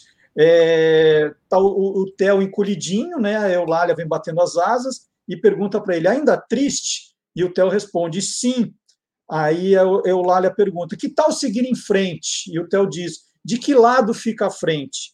E aí ela responde, do lado de dentro. Um trabalho muito lindo, muito tocante do, do Caetano. Só queria dar o crédito para quem fez esse vídeo, foi o Felipe Itagiba, ele tem um Instagram chamado RP Gente, ele é um seguidor da página, um dia ele apareceu com essa tirinha pronta, animada, eu achei muito legal. E tem uma segunda pessoa envolvida nessa tirinha, que é o Agostinho Teixeira, repórter da Rádio Bandeirantes, que essa tirinha surgiu a partir de uma conversa com ele, né, o início da tirinha é, surgiu numa conversa com ele, e o original, o quadrinho original, eu dei de presente para ele, ele ficou muito emocionado quando ele recebeu. Que história linda. Agora, Hugo, tem muita gente aqui perguntando, né? O Marco Antônio Ribeiro, a Silvia Morello, já citada pelo, pelo Marcelo Abud, Marlene Mericelli, se acabou o meio rádio? Como é que é? Por temporada? O que está acontecendo agora? Conta para gente. O pessoal já está comemorando, dizendo que acabou. Não é assim, não. A gente vai voltar, vai voltar em breve. Estamos é, em trabalho de criação. A verdade é que a pandemia é, é, é, curioso isso, né? Porque o trabalho de criação ele, ele é facilitado quando você interage, né? Quando você consegue rodar pela cidade, quando você consegue ver as pessoas, caminhar na rua. Muita coisa vem daí, né? E a pandemia é, atrapalha isso também, né? Você está concentrado no seu mundinho, é, quem pode ficar em casa, né?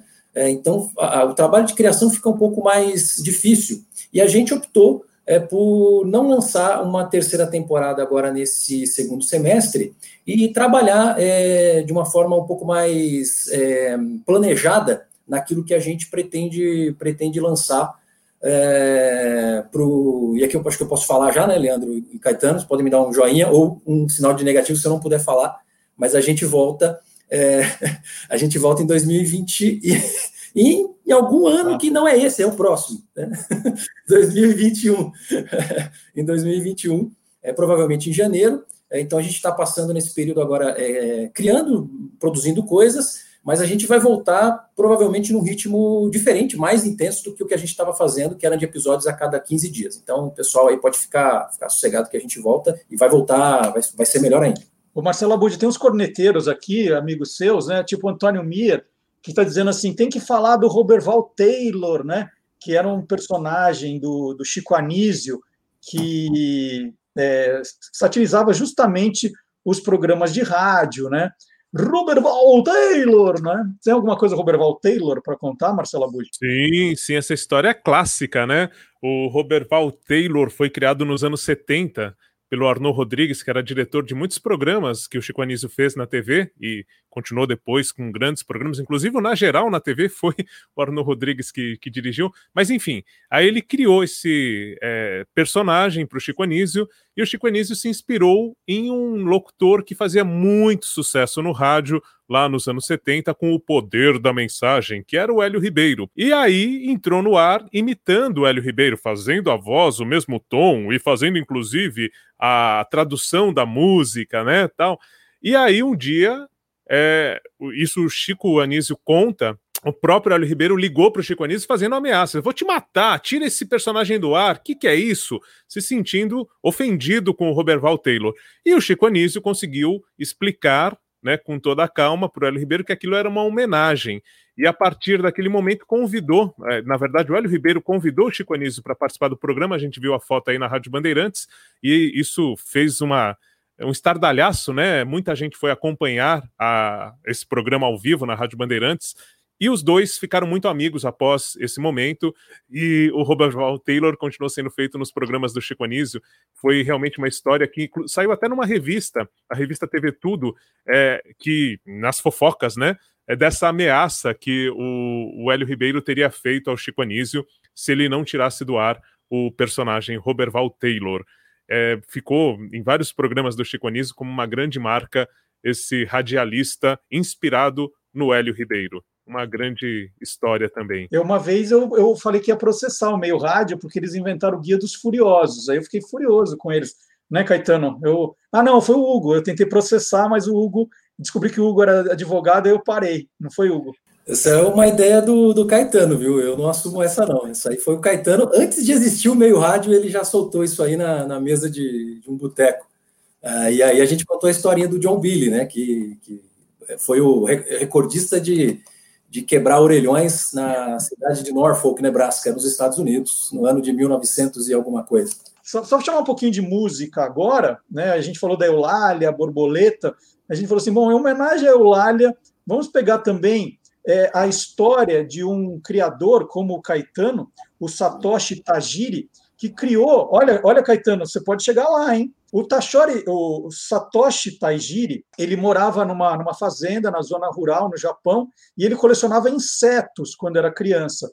E desses insetos que ele colecionava, ele criou uma série de personagens que ficaram mundialmente conhecidas, os Pokémon. Né? Essa é a história da criação dos Pokémon, a inspiração nos insetos da infância dele. E hoje nós temos um playback com a trilha de Pokémon. Playback. Esse meu jeito de viver, ninguém nunca foi igual. A minha vida é fazer o bem vencer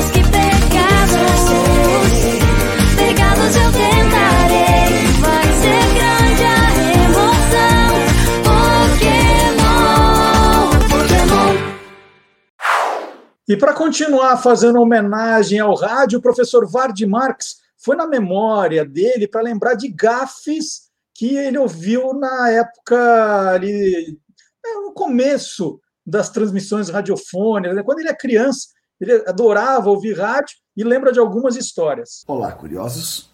Ah, eu gosto muito de humor. Humor no rádio é sensacional, mas eu gosto principalmente daquele humor involuntário. O humor do ai meu Deus, humor do gol contra. É, e eu tenho duas historinhas para vocês, ambas aconteceram em Porto Alegre. Novelas de rádio feitas ao vivo, espaço para erro é o que não faltava. É, uma delas era uma novela de aventuras, mas eles não queriam mais fazer aquelas novelas gauchescas com cavalo, coxilhas. Não, sei. não era uma novela urbana, tchê. Passada inteiramente em Porto Alegre. E o último capítulo dela acontecia no edifício mais alto, no último andar do edifício mais alto, que devia ter uns oito, dez andares naquela época. Então se encontram o herói e o vilão, o mocinho e o bandido, pro acerto de contas final. Então o mocinho diz: Aqui está a bala que guardei todos estes anos para ti. Toma, miserável, morre! Nessa altura, o técnico da sonoplastia colocou a agulha no disco com efeitos sonoros direitinho em cima da faixa. Pena que ele errou a faixa. E ao invés de um barulho de tiro, um mugido.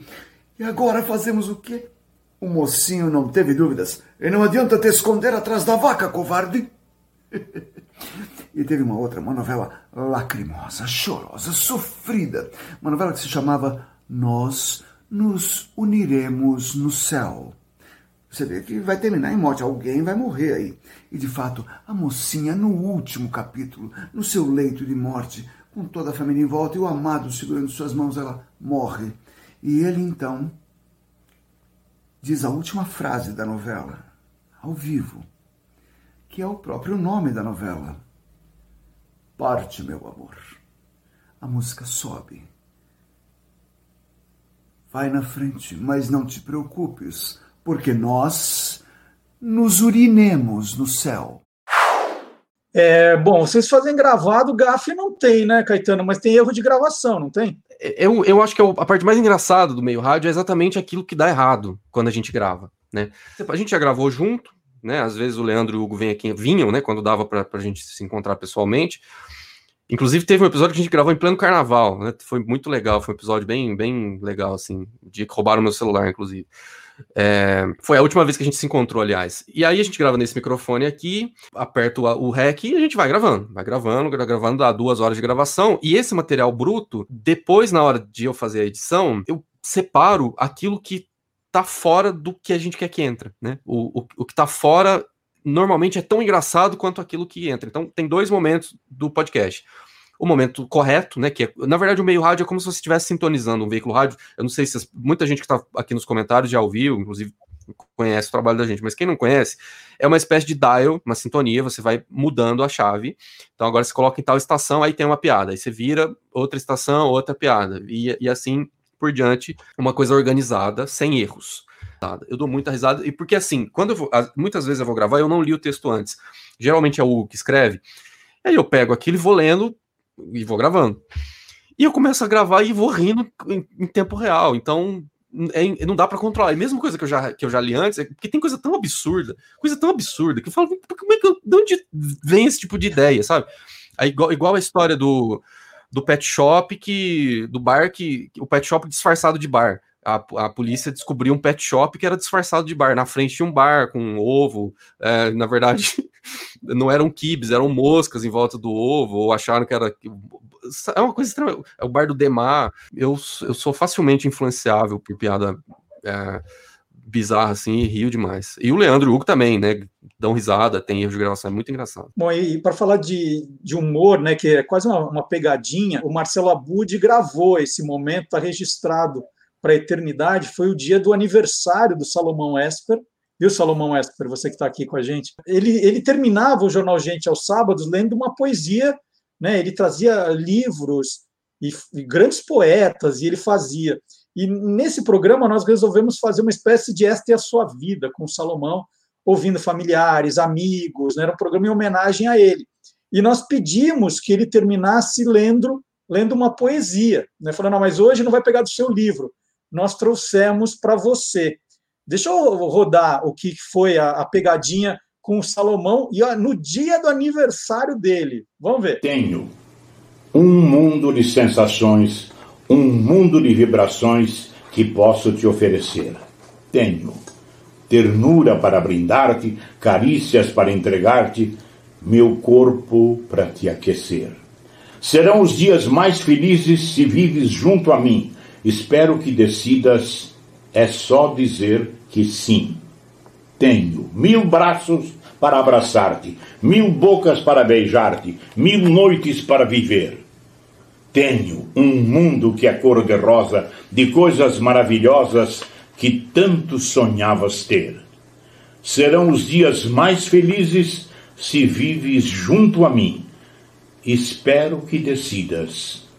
É só dizer que sim. Sensacional, Salomão. De quem é? é? Eu sei que o Cid Magal que canta. Tenho um mundo de sensações, um mundo de vibrações que posso te oferecer. Tenho para entregar-te, meu corpo para te aquecer. Serão os dias mais felizes se vires junto a mim. Espero que decidas, é só dizer que sim.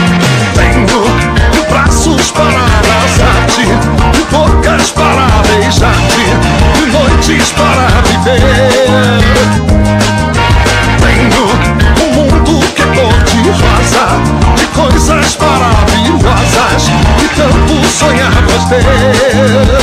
Serão os dias mais felizes se vires junto a mim. Espero que decidas, é só dizer que sim. Fica uma homenagem também ao Salomão Esper, padrinho, né? Padrinho do, do Você é Curioso e é padrinho também do Olá Curiosos. Caetano Cury sumiu. Não, voltou. Para terminar essa reta final, mais uma homenagem ao rádio. O Antônio Miller pegou a coleção dele de discos e traz para a gente aqui a história de uma rádio que fez muito sucesso também.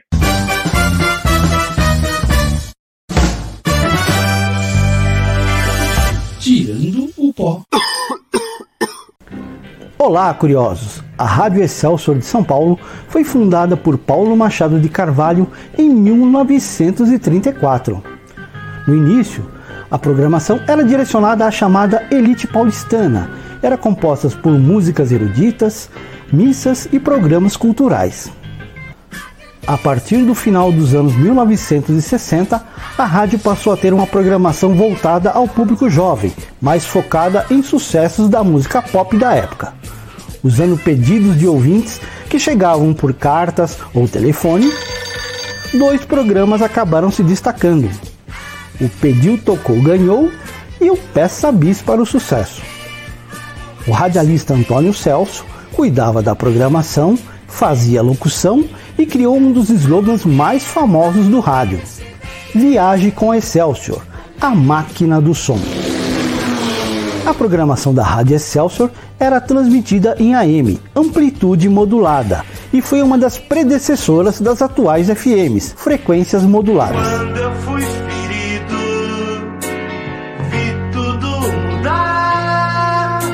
Músicas nacionais faziam parte da programação sim, mas a grande maioria era composta por sucessos internacionais. Sucesso excelso.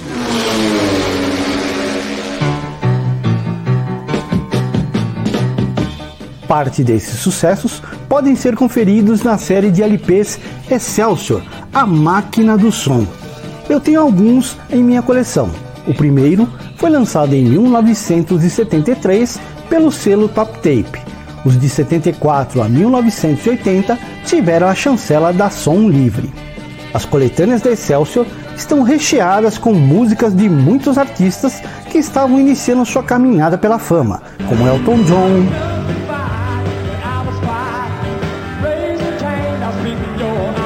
Barry Manilow.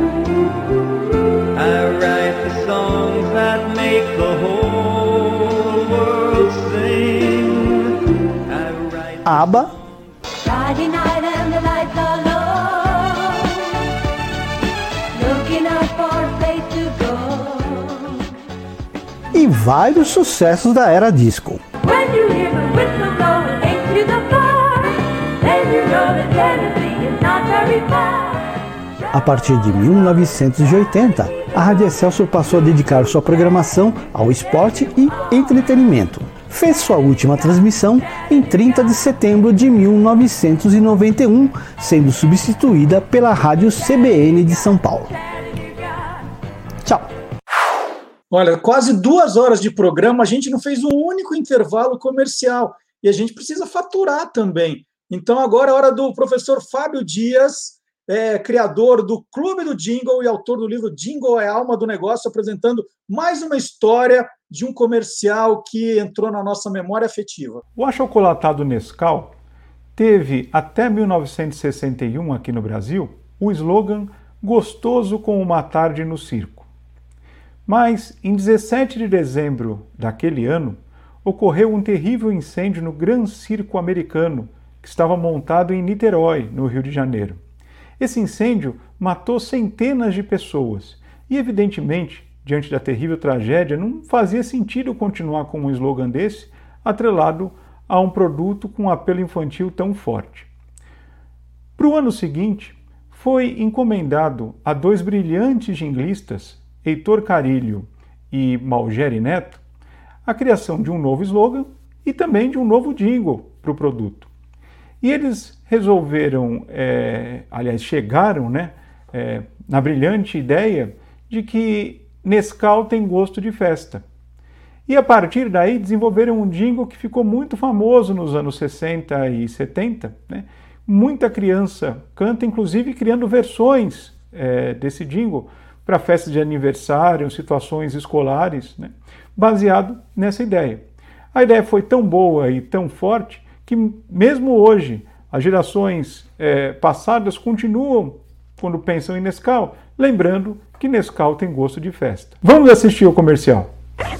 Nescau tem gosto de festa, dá mais vontade de brincar. Nescau força e alegria, dá mais desejo de estudar. O novo Nescau é instantâneo, quem se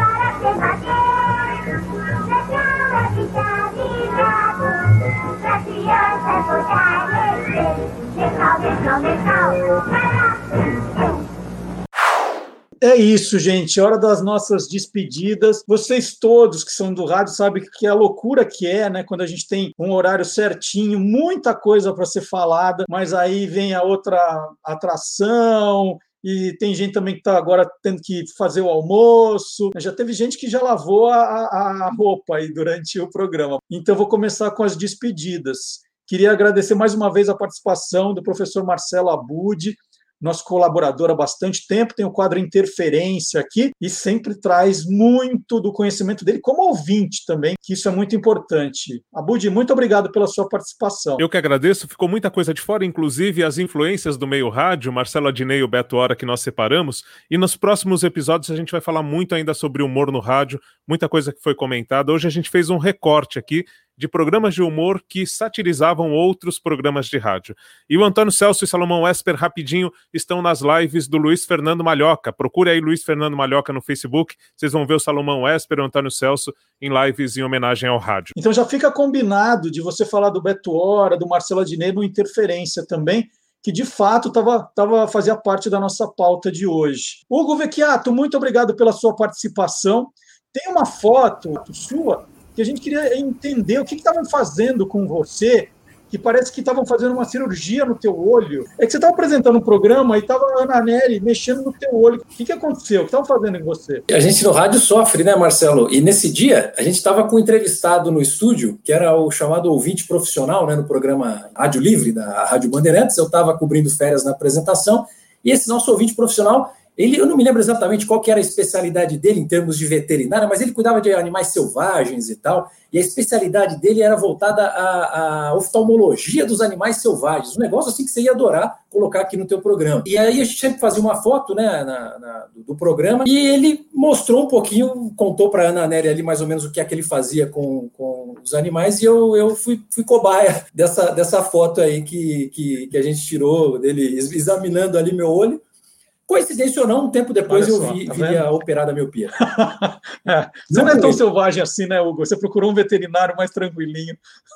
muito obrigado, Hugo Vecchiato, pela participação. Leandro Gouveia, muito obrigado pela participação também. E como despedida, não vou pedir para você imitar ninguém. Eu quero mostrar um vídeo que a gente tem de você regendo também um coral.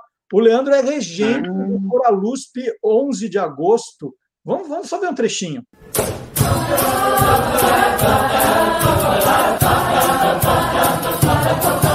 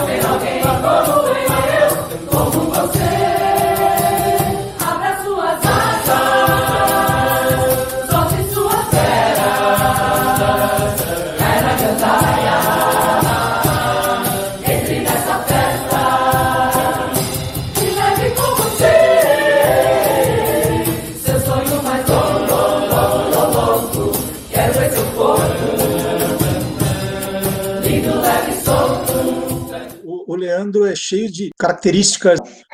É, o, Cora, o Coralup 11 de agosto é, é só para alunos de direito? Você fez direito? Como é que é? Não, Coral, todos os grupos do Coralusp, que são mais de 10, é, qualquer pessoa pode participar. E eu não sou regente do Coralusp, né? Eu era monitor, uma espécie de auxiliar do regente, que é o Eduardo Fernandes, que eu citei há pouco. Nessa época, ele fez uma cirurgia, então todos os monitores, né, que são esses auxiliares, regeram uma ou duas músicas na oportunidade. E, e o Leandro está to, todos os dias na CBN, conta pra gente. Faço reportagens na rádio CBN, né? Então, pelo, pelas minhas redes sociais dá para acompanhar, arroba Leandro Gouveia, e eventualmente apresento alguns jornais, Jornal da CBN de domingo, por exemplo, podcast, às vezes, Panorama CBN. Temos agora companheiros da Rádio Data também, que é uma nova plataforma que vende formatos de programas e boletins é, de rádio para rádios do Brasil inteiro. O seu o produto qual é, Hugo? É o Diário da Justiça, é um outro podcast que eu comecei a produzir, é, já pensando, inclusive, em, em, participar de um projeto como esse, da Rádio Data, né, para distribuir para rádio, é que eu conto basicamente assim, todo dia um boletim com uma decisão importante do judiciário e falando para o ouvinte de que forma aquilo é, interfere, é importante para a vida dele. Legal. E o Caetano Cury a gente encontra agora nas redes sociais do Tel e o Mini Mundo. Agora, para terminar, Caetano, eu queria.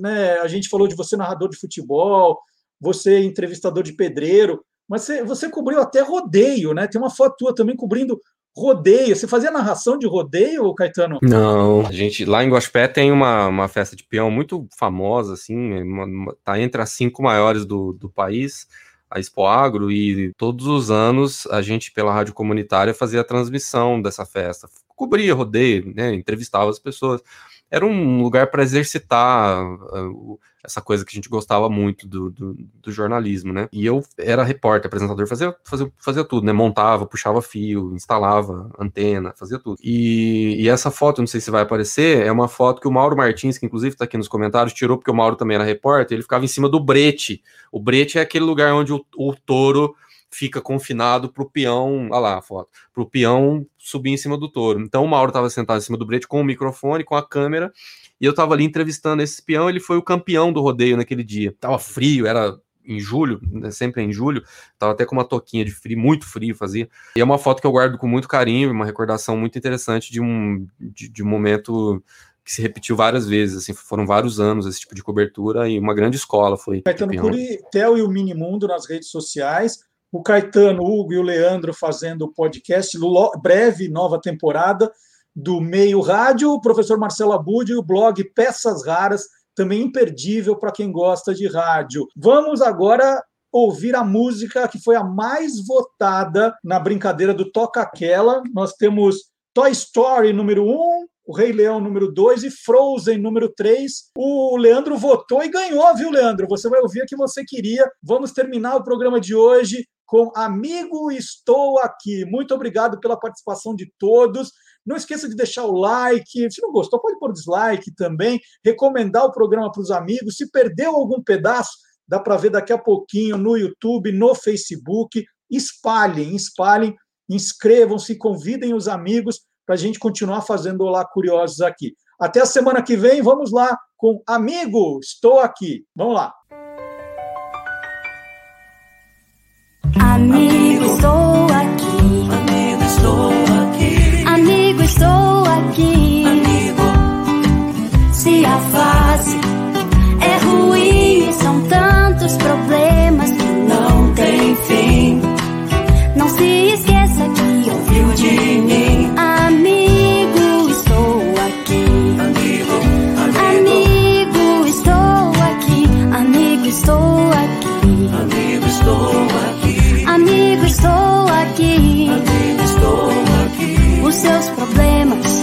São meus também. Isso eu faço por você e mais ninguém. O que eu quero é ver o seu bem. Amigo, estou aqui. Amigo, estou Tchau, gente. Até a semana que vem com mais um Olá Curiosos. Tchau.